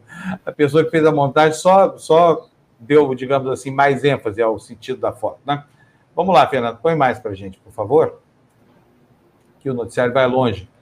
Olha aí, ó, análise do Igor Gielo da Folha de São Paulo. Até Anvisa humilha Bolsonaro na maior derrota para Dória. A, a, frase é dúbia, né? O estagiário da Folha. Aí você fica, você leu a manchete dessa, mas quem foi derrotado? Foi Dória? Derrota para Dória? Ou a derrota do Bolsonaro para o Dória? Né? O estagiário da Folha tem muito que aprender ainda. Pazuello esperneia, Tucano celebra investimento e tritura erros do rival Lula. Adicionando insulto à injúria, a própria Anvisa colaborou para a humilhação do governo Bolsonaro neste domingo. Na recomendação de aprovação das vacinas pela área técnica da agência, referendada pela majoritariamente bolsonarista direção do órgão, um, item chamava atenção entre os itens centrais para a decisão: ausência de alternativas terapêuticas, entre aspas. Ou seja, o tratamento precoce com remédios sem comprovação como hidroxicloroquina, não tem respaldo do órgão máximo do setor no país. O kit Covid propagandeado pelo governo não funciona. O mesmo kit que Pazuello cobrou furiosamente a utilização quando visitou Manaus e os estoques de oxigênio da capital amazonense já estavam perigosamente baixos. Depois disse que o morticínio manauara era influenciado pela falta do tratamento antecipado. Remédios inúteis acima de insumo vital. Muito bem. Quer comentar, Flávio? Podemos seguir. Não, vamos, vamos em frente. Vamos lá. Fernando, com você então. Bota na tela para a gente mais um destaque aí. Quero pedir, aproveitar essa folguinha aqui para pedir para você, volta aqui para mim, Fernando, pedir para você a sua ajuda. Não, não é só ajuda financeira que conta. Se você conhece o nosso canal, mas não é ainda assinante, pode assinar, não custa nada. Você toca lá no sininho, recebe as notificações e acompanha a nossa programação, que é vasta, tá? O dia inteiro aqui, a grade de programação é ótima. Nós temos 60 horas de conteúdos produzidos aqui por, por semana, tá? Já nos ajuda bastante. E olha, vamos fazer uma campanha, ajuda a gente aqui cada vez que você trouxer alguém para cá, você está ajudando a gente a dobrar a audiência. Nós temos que crescer com a audiência, porque é a audiência que remunera a gente aqui. E essa, esse é um trabalho muito importante fazer para dar alguma solidez econômica para a TV Democracia, que ainda não chegou ao seu break-even, está muito longe. Mas vamos lá, então. Na tela, notícia, Fernando, por favor. Está aí. Enem tem falta. Gente, isso é outro pecado. Meu filho ontem estava entre esses 49,5% que conseguiram chegar a tempo da prova mas em que situação essa garotada está disputando uma vaga na faculdade? Enem tem falta recorde e alunos são barrados. Apesar de alta, 51,5%, ou seja, pelo menos um aluno a cada dois que se inscreveu não participou do Enem hoje. A abstenção foi desigual no país. O resultado foram salas cheias, entrada proibida e até recurso a polícia. Que absurdo, olha só. O, o candidato chega lá na escola, não pode entrar, porque a sala está lotada. Já viu isso? Aconteceu ontem, né, Lu? Foi um absurdo, foi um absurdo total. Assim, eu vi essa matéria ontem no Fantástico e fiquei, eu fiquei revoltada. Imagina, imagino você, pai, né? Que tem um filho passando por isso. Vamos lá. Candidatos do Exame Nacional do Ensino Médio em pelo menos três estados foram barrados na entrada das salas de aula ontem. Conforme o Estadão revelou, o Instituto Nacional de Pesquisas Educacionais alocou nas classes um número superior à capacidade de 50%, que o próprio órgão havia prometido, contando que haveria alta abstenção. Apesar disso, houve classes cheias, segundo estudantes. O número de faltosos nesta edição bateu recorde de 51,5%. A distribuição das ausências, porém, não foi uniforme entre as salas, o que levou a classes mais cheias do que a ocupação de 50% prometida pelo INEP, para que houvesse o distanciamento de dois metros entre os alunos. Segundo o presidente do Instituto, Alexandre Lopes, alunos foram barrados em 11 locais. Dezenas de estudantes que fariam o Enem na Universidade Federal de Santa Catarina foram orientados a voltar para casa. Houve formação de filas e funcionários da Sesgran Rio, fundação que organiza a aplicação, fizeram uma lista com os nomes de quem não pôde entrar com a promessa de que poderiam realizar o teste em fevereiro. Na terça, a universidade havia comunicado o INEP e a Sesgran Rio sobre risco de lotação das salas e questionado o plano de aplicação das provas, com 80% de ocupação. Olha, é, esse, Enem tinha que ser adiado, não foi adiado. Uma pena você, você enfiar milhões e milhões de jovens em salas superlotadas, lotação de até 80%. As queixas foram gigantes. Agora, o que é pior de tudo é o seguinte: quando você impede, voluntária ou involuntariamente, um jovem de começar a vida dele e faz com que ele espere mais um ano para poder ter uma chance, o tamanho do prejuízo que você está gerando é inacreditável para a vida desse jovem, né, para as riquezas que ele poderia estar produzindo no país e não vai estar por mais um ano, para a família do garoto, que vai ter que mantê-lo por mais um ano, fazendo cursinho, essa coisa toda, quando ele poderia ter entrado na faculdade. Mas a, a questão pior de todas é o que fazer com esses alunos que foram impedidos de entrar ontem. Isso é motivo suficiente para barrar toda a disputa, para acabar com ela. Vocês não tenham dúvida que a judicialização disso que vai acontecer. Olha, se acontece com meu filho, não tenha dúvida que eu já tinha contratado o advogado, já estava, já tinha entrado com uma ação contra o, o, o, o INEP e contra o governo, porque não se faz uma disputa onde você priva um dos, dos, dos postulantes de disputar. O que, que é isso? Sabe? Quanto custou isso para essas famílias, sabe? Sustentar esse menino, a faculdade, o cursinho, essa coisa, para chegar na hora H ele ter condição de ir para a sala de aula, ou não poder entrar, ou ser barrado ou ainda é, a família temerosa de que a contaminação, evidente que vai haver contaminação. Você não reúne essa multidão sem gerar consequências sanitárias, sabe? E a família que tem gente vulnerável não pode realmente mandar o menino fazer a prova. Talvez isso explique a abstenção, né, Florestan?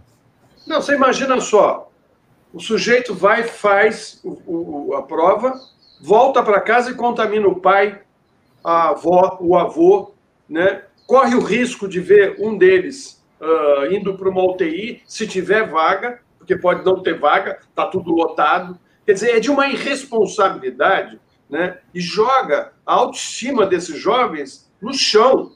Né? Esse, esse ministro é um irresponsável. Milton Ribeiro, um irresponsável, foi alertado, disse ontem que foi um sucesso o Enem. Que sucesso, ministro? Me explica qual o sucesso de ampliar a pandemia, esse foi o sucesso que o senhor conseguiu, de deixar metade fora da, da, da prova, esse é o sucesso. Eu acho que tem essa, essa prova vai ter que ser uh, cancelada, anulada, né? Porque não tem, não tem sentido o que esse governo fez. Aliás, eles só fazem isso, Fábio. É impressionante. O governo Bolsonaro é especializado em levar as pessoas a se contaminarem a sofrerem com essa pandemia. Gente do céu, será que o, cara não tem um mínimo, um pingo uh, de respeito pela vida humana? Nada.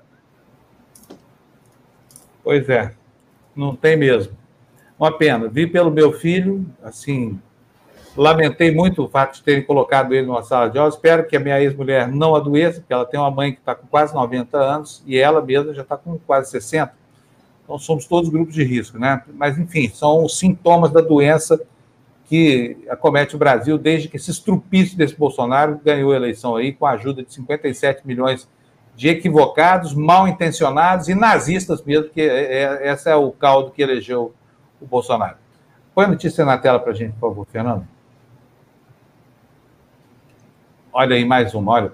Bolsonaro interrompe trégua e volta a criticar o Supremo Tribunal Federal. O presidente que havia reduzido reclamações após a prisão de Queiroz retomou as queixas sobre decisões relacionadas à pandemia e a impostos sobre importação de armas. Fux minimiza e diz que a relação é de independência harmoniosa. Não vamos nem ler a notícia, não, viu, Lu?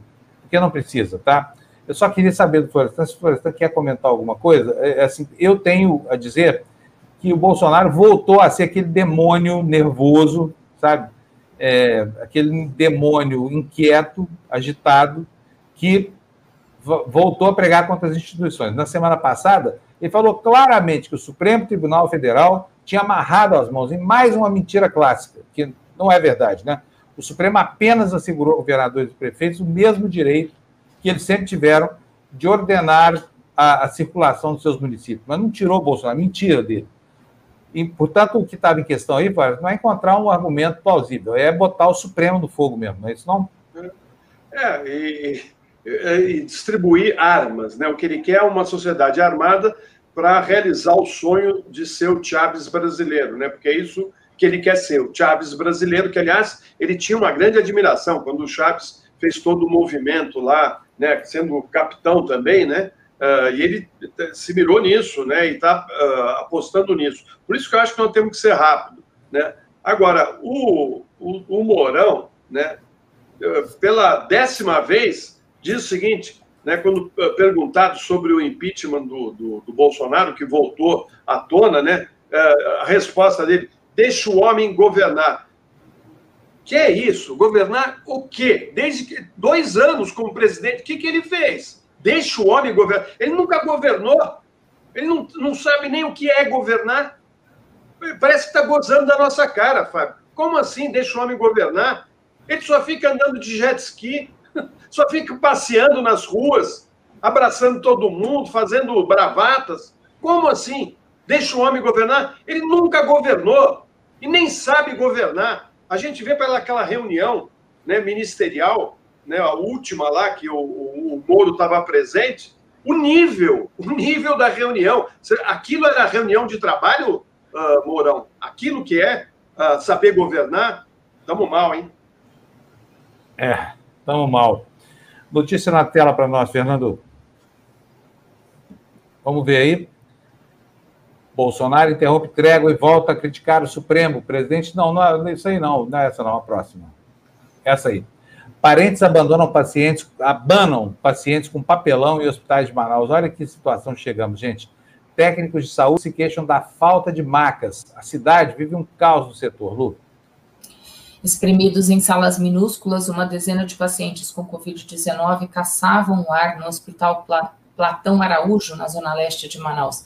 A indisponibilidade de oxigênio hospitalar, aliada à nova onda de casos, causou uma crise sem precedentes no sistema de saúde da cidade. Os acompanhantes dos internados, protegidos apenas por máscaras, se valiam de pedaços de papelão para abanar os parentes doentes e aplacar o calor amazônico. Um homem idoso sentado numa cadeira no meio da sala dizia, aspas, eu acho que não vou sobreviver desta vez. Fecha aspas. Vai sim, todos aqui sairão recuperados, rebateu a técnica de enfermagem que buscava colocar ordem no caos. Em uma das três salas, a Folha conversou com outro paciente que se queixava de não ter tomado nenhum remédio. Aspas.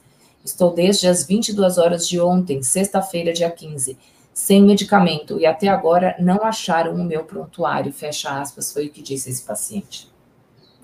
Que situação, gente. Imagina o desespero que está acontecendo lá. Tem tem é, assim, o testemunho dos repórteres que estão lá é muito valioso, porque o sofrimento que se verifica nesses, nesses, nesses hospitais de Manaus é algo indescritível. Sabe, gente, pensa bem, você morrer sufocado, sem ar, que coisa horrorosa que é isso, hein? Podendo ter. Agora, o mais incrível de tudo é que o governo federal sabia disso tudo, sabia que ia acontecer, foi avisado com 10 dias de antecedência e não fez absolutamente nada. Ontem, o grupo de WhatsApp do Bolsonaro ficava o tempo inteiro. Ah, mais um avião levantou de não sei onde para levar cinco tubos de oxigênio para lá. Ah, mais um avião búfalo, da, mais um cacete, sabe? Contando voo por voo, por não ter o que falar. Não tem uma medida do governo para acolher esse sujeito que está sufocando em Manaus dez dias depois que o, o sargento Pazuello, essa porcaria de ministro da Saúde que inventaram aí para o Brasil, é, foi avisado da tragédia que se aproximava. Tá? Parece, eu não acredito nisso, viu, Florestan? Eu não acredito que esse general, sargento Pazuello, seja pérfido o suficiente para fazer isso que está acontecendo, para produzir com as mãos essa tragédia. Agora, ele é burro o suficiente para produzir essa tragédia. Sinal de que ele não tem o, o elemento fulcral para ocupar aquela posição que ele ocupa.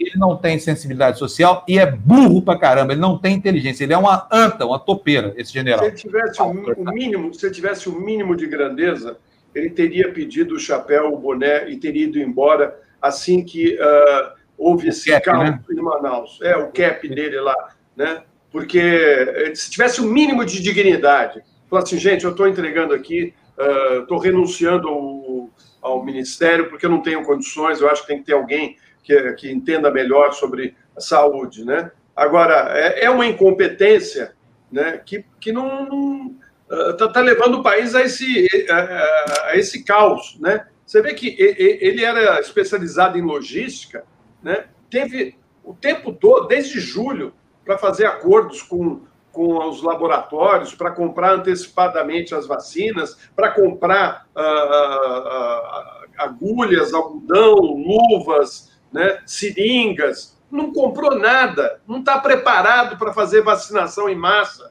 não tem um plano de ação. Agora eu estou lendo aqui, está saindo a notícia de que, por conta da pressão dos governadores, ele está dizendo que então vai começar hoje mesmo a, vacina, a vacinação. Né?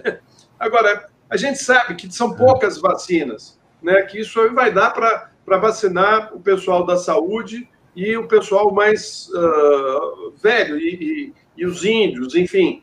Uh, não é uh, efetivamente o início de uma vacinação em massa, porque nós não temos vacina para fazer esse processo de vacinação em massa. Por quê? Porque esse governo não tem logística, porque não fizeram as compras, porque não fizeram planejamento, enfim, é, nós estamos pagando o preço de ter colocado no poder esse capitão dos infernos.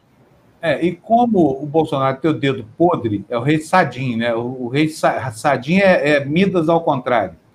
Como o rei Sadim aponta o dedo e tudo que ele toca vira merda, então ele transformou esse general da ativa nisso que ele é, infelizmente. Dependemos dele para ter, ter saúde no Brasil, mas infelizmente ele não tem, falta a ele o, o, o básico, falta tutano, só pode ser. Olha, quem está conosco aqui agora, Fernanda Melchiona, deputada gaúcha, bom dia. Estava passando batom, que eu vi ela passando batom ali para entrar no ar. Tudo bom, Fernanda? Tudo bom, Fábio? Tudo bom, Luciana, Florestan? Bom dia. Eu estava me achando muito pálida, me olhando aqui na câmera. Botei um batomzinho para dar um, uma cor. Não, está muito bonita, Fernanda, como sempre. Fernanda, Obrigada. deixa eu te perguntar uma coisa. Aí, aí isso, isso, vou colocar aqui um outro elemento em discussão. Eu fiz até um tweet nesse fim de semana, porque me espanta ver assim a pasmaceira do Conselho Federal de Medicina com relação à prática desabrida de charlatanismo que está acontecendo no Brasil. Esse sargento Pazuello é um baita de um charlatão. Está lá escrito no artigo 284 do Código Penal que criar condições que propiciem a dispersão de uma epidemia, inclusive com palavras e outras coisas, como ele fez, né, empurrando, puxando clorofina no rabo dos manauaras lá que estão morrendo por falta de oxigênio, é cloroquina. É, o general Pazuello está praticando charlatanismo. Só que o prefeito de Porto Alegre também está. E aí está rolando uma ação lá por causa da distribuição desse kit enganação, sabe? Não existe tratamento precoce. A gente não vai usar essa expressão aqui na TV Democracia, porque isso é um embuste, isso é uma mentira.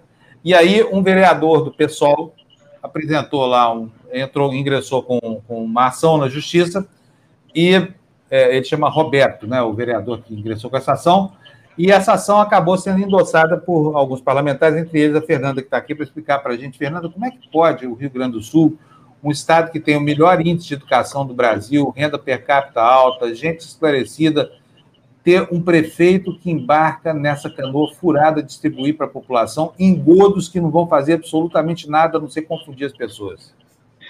Olha, Fábio, além de confundir as pessoas, desperdiçar dinheiro público, né? Porque é muito grave o que a gente está vendo.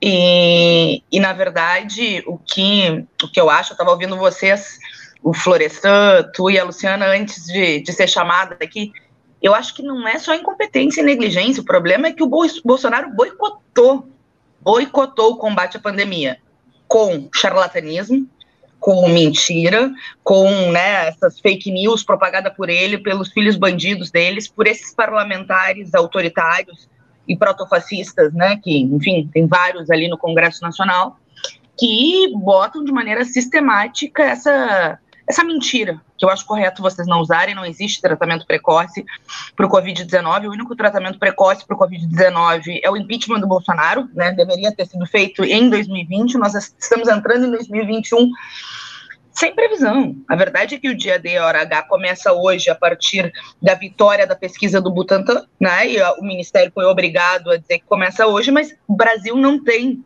a produção de doses suficientes para imunizar sequer todo o grupo de risco da população. Isso é extremamente grave. E não tem, não é pela incompetência do Bolsonaro, não tem por uma ação deliberada do Bolsonaro. Eu queria lembrar que em junho o Ministério da Saúde chegou a firmar um contrato com o Butantan e com, uh, e com a Sinovac de 48 milhões de doses. E quando o Bolsonaro viu, foi para a imprensa dizer que era vacina, é, fazer propaganda ideológica contra a vacina, colocando em dúvida. Imagine, gente, eles estão dizendo que tem um chip. É um negócio surreal, é as trevas, é a estupidez humana, né? É, que eles propagam por aí, colocando em risco a vacina e, e, e descumpriram, ou, perdão, acabaram com esse contrato. Lembram disso? Até o, o paraquedista Pazuello Uh, fez uma live com o Bolsonaro e o Bolsonaro falando que não ia apoiar a vacina da China, e aí assim, é, quem manda é o chefe, deu aquela risada patética, sabe? Uh, e, e, aí eles suspenderam isso. E o governo de São Paulo seguiu com o contrato com o Butantan, ainda bem que senão o Brasil não ia ter nem duas doses, porque a da Índia demora 15 dias para chegar.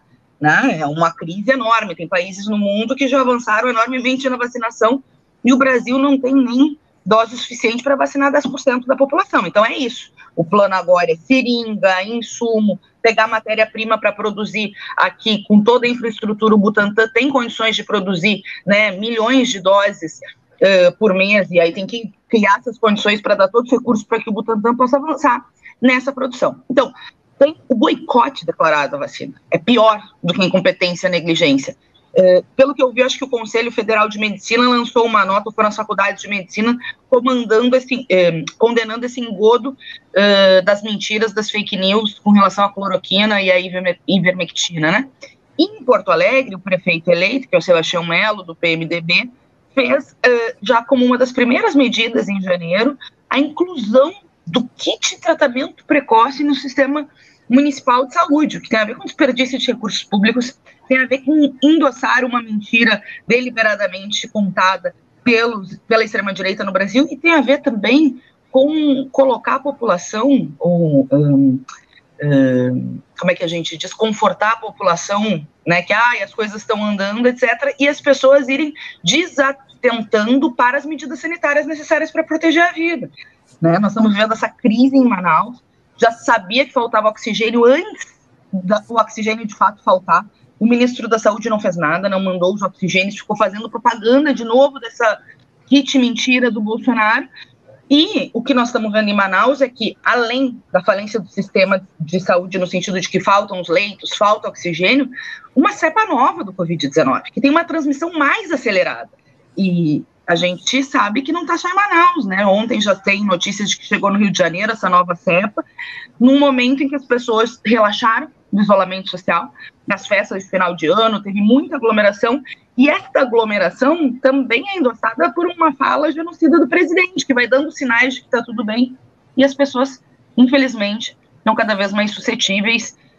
Num momento gravíssimo da nossa história, o Brasil já perdeu 10% de todas as vítimas de Covid no mundo, sabe? É, eu não sei quando se começou a naturalizar o fato de que nós perdemos 209 mil vidas para o é, Covid-19. É, a situação não é nada boa, né? A gente sabe que o que ocorreu em Manaus, aliás, eu tinha dito isso aqui na TV Democracia, aqui no, no Despertador, acho que umas duas semanas atrás ou três. Eu falei: olha, é, guardem o que eu estou dizendo. O Brasil, Manaus é o Brasil amanhã, né? É. Porque uh, os, os hospitais estão superlotados, as UTIs estão superlotadas, os médicos estão, e enfermeiros e o pessoal da saúde está trabalhando de uma maneira desumana né? O pessoal está muito cansado, né? E, e o, o, Bolsonaro e, e, os empresários ligados a ele uh, e os, o, esse grupo dele, né? Uh, aí uh, divulgando mentiras pelo pelo pelo WhatsApp e, e propondo que todo mundo tire a máscara, fizeram um vídeo, gravaram um vídeo com uma, uma deputada, né? Sua colega lá te, uh, apoiando né, o fato de não, nós temos que ser livres, ninguém pode uh, ficar no isolamento, temos que obedecer à Constituição. Ou seja, é uma afronta ao país. Né? E hoje o, o Aires Brito, né, ex-ministro do Supremo, diz que o impeachment é urgente porque o Bolsonaro está uh, se colocando contra a Constituição e que nesse momento nós temos que defender a Constituição né, uh, para manutenção da nossa democracia e uh, do nosso futuro. A senhora vê condições, a senhora acha que há condições para isso hoje, uh, da gente tocar esse, esse processo de impeachment? Né? Agora você vê que, que tem pessoas até que votaram no Bolsonaro que já estão uh, no limite. O país está perto da ruína econômica. Econômica. Esse ano vai ser uma tragédia. O Nassif estava aqui agora há pouco falando da volta dos saques, como aconteceram, uh, como aconteceu nos anos 80, né? E eu vi, eu era jornalista naquela época, o desespero da população saqueando o supermercado porque não tinha dinheiro para comprar comida. Olha, Floresta, eu vejo que o impeachment é uma medida sanitária. E eu vejo isso desde março de 2020. Quando começou a crise sanitária, que o Bolsonaro fez de tudo para descumprir as medidas da OMS, e nós fomos pioneiros, eu, a Samia Bonfim, o David Miranda, intelectuais e artistas, com o primeiro pedido de impeachment da esquerda, porque a gente sabia que, quer dizer, pelo menos tinha uma visão de que, enquanto ele seguisse, ia aumentar os casos de Covid e a crise social e política também. Depois disso, vários partidos entraram com pedido de impeachment. Teve o caso da, da denúncia do Moro, teve vários outros episódios, porque foi 2020 um conjunto de episódios. O que, que eu vejo? Tem uma compreensão comum de um setor da quer dizer, de toda a oposição de que o impeachment do Bolsonaro é necessário isso cresce né, na opinião pública, naqueles que defendem as liberdades democráticas. Eu acho que o setor da elite política e econômica que não está apoiando o Bolsonaro, porque existe uma divisão entre eles, não, existe, entre os que acreditam na ciência os que não acreditam na ciência, né, entre os que defendem a liberdade de imprensa e os que estão dispostos a dar guarida à extrema-direita, embora na agenda econômica sejam muito parecidos.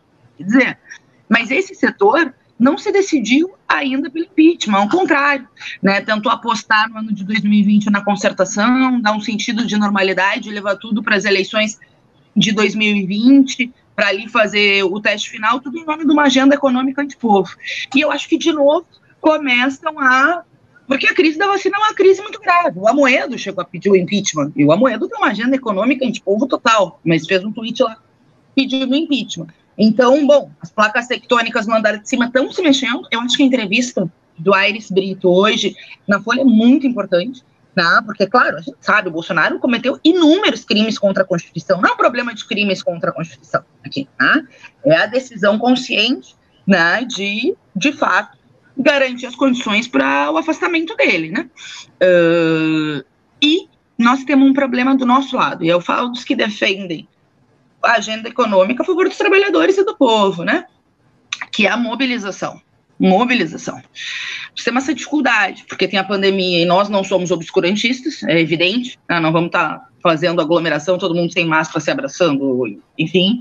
Mas também só mobilização sem, sem rua é difícil para pressionar pelo impeachment. Então, acho que a gente tem alguns desafios para concluir o panelaço essa semana foi uma mudança já de conjuntura. Acho que a gente tem que apostar tudo na mobilização. Belo Horizonte chama uma carreata agora para o sábado pelo Fora Bolsonaro. Nós em Porto Alegre vamos fazer uma em solidariedade ao Belo Horizonte, mas também pedindo Fora, fora Bolsonaro. Já vi que em outras cidades do país também estão se chamando carreatas. Nós vamos ter que botar o bloco na rua. Botar o bloco na rua com as medidas sanitárias, é óbvio, com cautela, com cuidado, mas não tem jeito. Porque o que, que aconteceu ali em março também? Uma coisa é a decisão das elites né, econômicas, outra coisa é do nosso lado. Tinha um movimento amplo pelo Fora Bolsonaro. Quando nós protocolamos o pedido de impeachment, que foi em março, uh, em uma semana a gente conseguiu um milhão de assinaturas de apoio ao pedido de impeachment. Só, só a lei da ficha limpa conseguiu tanta assinatura assim, né, popular, e nós conseguimos em uma semana. Então, foi muito apoio popular, né? Por isso que eu sempre retomo esse pedido de impeachment, depois vieram outros e tal. E tiveram panelaços muito fortes. Só que à medida que o governo não caiu, as pessoas foram cansando. E eu digo sempre, a luta contra a extrema-direita não é uma corrida de 50 metros, gente. Quem dera fosse, eu queria que fosse uma corrida de 10 metros, né? Queria estar lutando em outras condições. Mas a luta contra a extrema-direita é uma maratona, a gente não pode cansar, não pode esmorecer, né? Enfim, tem que seguir a luta e criando mecanismos. Eu acho que se abriu uma nova vaga e essas mobilizações, tanto panelaço, mobilizações virtuais, tem abaixo assinado pelo impeachment, a carreata de Belo Horizonte, sábado, que é muito importante que seja muito forte, que se reproduza pelo Brasil. Nós vamos ter que ir criando mecanismos de mobilização para pressionar pelo impeachment do Bolsonaro. Uh, e eu ia falar outra coisa do Enem, várias pessoas estão comentando aqui do Enem, gente, é surreal. Mais da metade dos estudantes não foram. Um Enem, uma prova com as pessoas dentro das salas um risco sanitário no momento que nós estamos vivendo a segunda onda no país. Relatos de estudantes que foram proibidos de entrar porque já tinha, isso aconteceu em Porto Alegre, inclusive, no Rio Grande do Sul, porque já tinha uh, chegado uh, ao limite máximo na sala, etc. Então, é um absurdo. Como é que um concurso para a pessoa que está inscrita que não pode, uma prova, que não pode entrar por causa das medidas sanitárias, relatos de lugares que se descumpriu as medidas sanitárias e quase 50% de abstenção. E o ministro da Educação está dizendo que a prova foi um sucesso. É, é inacreditável. Esse governo é inacreditável. Bom, Fernanda, muito obrigado pela sua entrevista.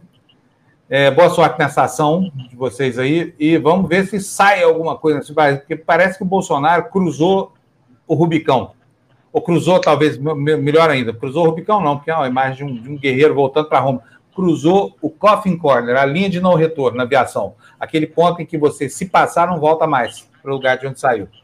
Então, tomara. Né, tomara que isso tenha despertado a consciência crítica do país. Fernanda, obrigado. Um abraço para você, tá? Um abraço, Fábio. Um abraço, Florestan. Um abraço, Luciana. Prazer estar aqui com vocês na TV Democracia. Abração. Obrigado de novo por ter Bolsonaro. atendido a gente. Fora Bolsonaro, com certeza. Bom, gente, vamos, vamos terminar? Vamos dar uma olhadinha aqui nos destaques, Fernando, por favor. Só para ver se a gente esqueceu alguma coisa. Eu acho, que, acho que tá acabou. Tá... Eu acho que a gente acabou, deu né? conta. Não acabou? Acho que é, acabou. É, conseguimos. É, exatamente. Foi bom ter botado a Fernanda Melchon, o jornal ficou um pouquinho maior. É, é, aí a entrevista do Aires Brito, que eu sugeri a leitura, está na Folha de São Paulo. O Florestan já falou muito sobre ela, né? Está aí, Carlos Aires Brito, a manchete. Impeachment é para quem, como Bolsonaro, dá as costas à Constituição. Pode ler, está no site da Folha. E é, é uma excelente entrevista. E, e o Aires Brito é uma voz para ser ouvida. Sabe, se o Brasil tivesse um conselho de anciãos aqui para dirigir os destinos da República, certamente o Aires Brito seria a pessoa para dirigir esse conselho, né, Florestan? É isso mesmo. E olha, o conselho ao governador Dória, né, que uh, apostou na vacina, uh, fez bem, estava tava do lado certo, né, que uh, nós temos um, um, um, problema pela frente. A gente não pode ficar desunido, não dá para desunir a frente de governadores. É importantíssimo que os governadores estejam unidos contra esse governo que está levando a gente ao abismo. Né?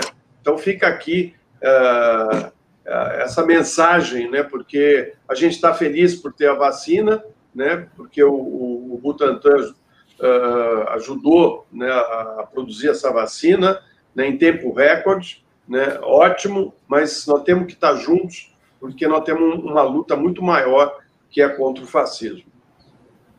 Muito bom. Floresta, então, bom dia para você, um abraço, meu amigo Florestan, um beijo, minha amiga Lulu, Beijo em todos. E olha, Fábio, beijo em todos que tiveram com a gente. A gente está com quase 900 likes, assim, muito obrigada, muito obrigada a vocês que tiveram com a gente, viu? 901 likes, segundo o Anderson. pastor, que eu acabei de ver já No meu aqui já está 906. Maravilha, é, que bom. bom 900 likes. Olha, nós estamos chegando em mil, mil pessoas visualizando simultaneamente os nossos programas aqui. É uma marca fantástica. Eu quero agradecer muito a vocês todos aí que passam as manhãs aqui conversando com a gente, fazendo comentários, é, nos então, ajudando com as contas. Quando a gente chega em mil, Fábio, dá mais ou menos 7 mil visualizações. Quando a gente chegar nos 10, 10 mil visualizações, gente, a gente vai avançar. E é isso que a gente precisa. Que vocês, se cada um, né, nós temos quase 70 mil seguidores, cada um chamar uma pessoa para o nosso canal, a gente dobra né, o número de seguidores. Isso é muito importante. Né? Então, eu peço aqui que vocês ajudem a divulgar a TV Democracia. Coloque no Facebook, no Instagram, no Twitter, onde você puder, avisa seus amigos, enfim, Uh, vamos vamos uh, ajudar a, a, fazer da TV Democracia né, um site e, e uma televisão importante para o jornalismo brasileiro. Olha, vou tá até aqui. fazer uma promoção aqui. Ah, a Érica está aqui, ó. Mil likes, dá mais uns segundinhos que a gente bate mil. não, tá, não vamos chegar lá. A audiência tem crescido de maneira consistente aqui. Eu acho que essas mudanças que a gente introduziu aqui no Despertador e no Tertúlia, valorizaram os conteúdos que a gente tem aqui para oferecer para vocês. O programa está bom, está mais dinâmico, talvez esteja chamando mais a atenção das pessoas. Fala, Floresta. Olha só, está quase chegando no mil mesmo. Uh, 987. Então, 89. Ou seja, chegou no mil. Nós estamos no mil, gente. Obrigado. Mil likes. Né? Mil likes. É, super obrigado. É, é super importante isso para a gente. Mas eu vou fazer o seguinte: olha aqui, ó. Vou fazer uma proposta para você. Quem trouxer para cá dois novos assinantes do canal, não é membro do canal, tá? Estou falando assinante. A pessoa vem aqui, se inscreve. Duas pessoas que você indicou se inscrevem no canal, escreve para mim. Depois eu vou passar o, o, o, canal de comunicação, tá? Provavelmente vai ser o WhatsApp aqui que a gente nunca usa. Diz para mim quem são essas pessoas eu mando para você de graça uma camiseta do Somos 70%. Que daqui a pouquinho nós vamos ter que voltar a usar de novo. É bom você deixar aí no guarda-roupa. Tem algumas aqui, então faz isso. Traz duas pessoas para cá e você ganha a camiseta. Paga só o frete, tá? Depois eu explico como. Aliás, depois eu vou inventar uma maneira de, de viabilizar essa ideia que, que me ocorreu aqui agora. Chegamos nos mil. Chegamos. Mil likes, muito bom. Maravilha. Obrigado, gente. Bom dia para vocês, boa semana. Vai ser uma semana dura. Juízo. A chegada da vacina não significa que estamos livres para fazer o que a gente quiser. Portanto, esse negócio de festa, balada, é, etc., deixa para depois, tá? Faltam só alguns meses agora, estamos quase na saída. Você não vai querer morrer antes de ter né, direito a gozar toda a sua vida. Tchau, gente. Bom dia para vocês. Boa segunda. Daqui a pouquinho estamos aqui, nove e meia, com tertúlia. Bye, bye. Tchau.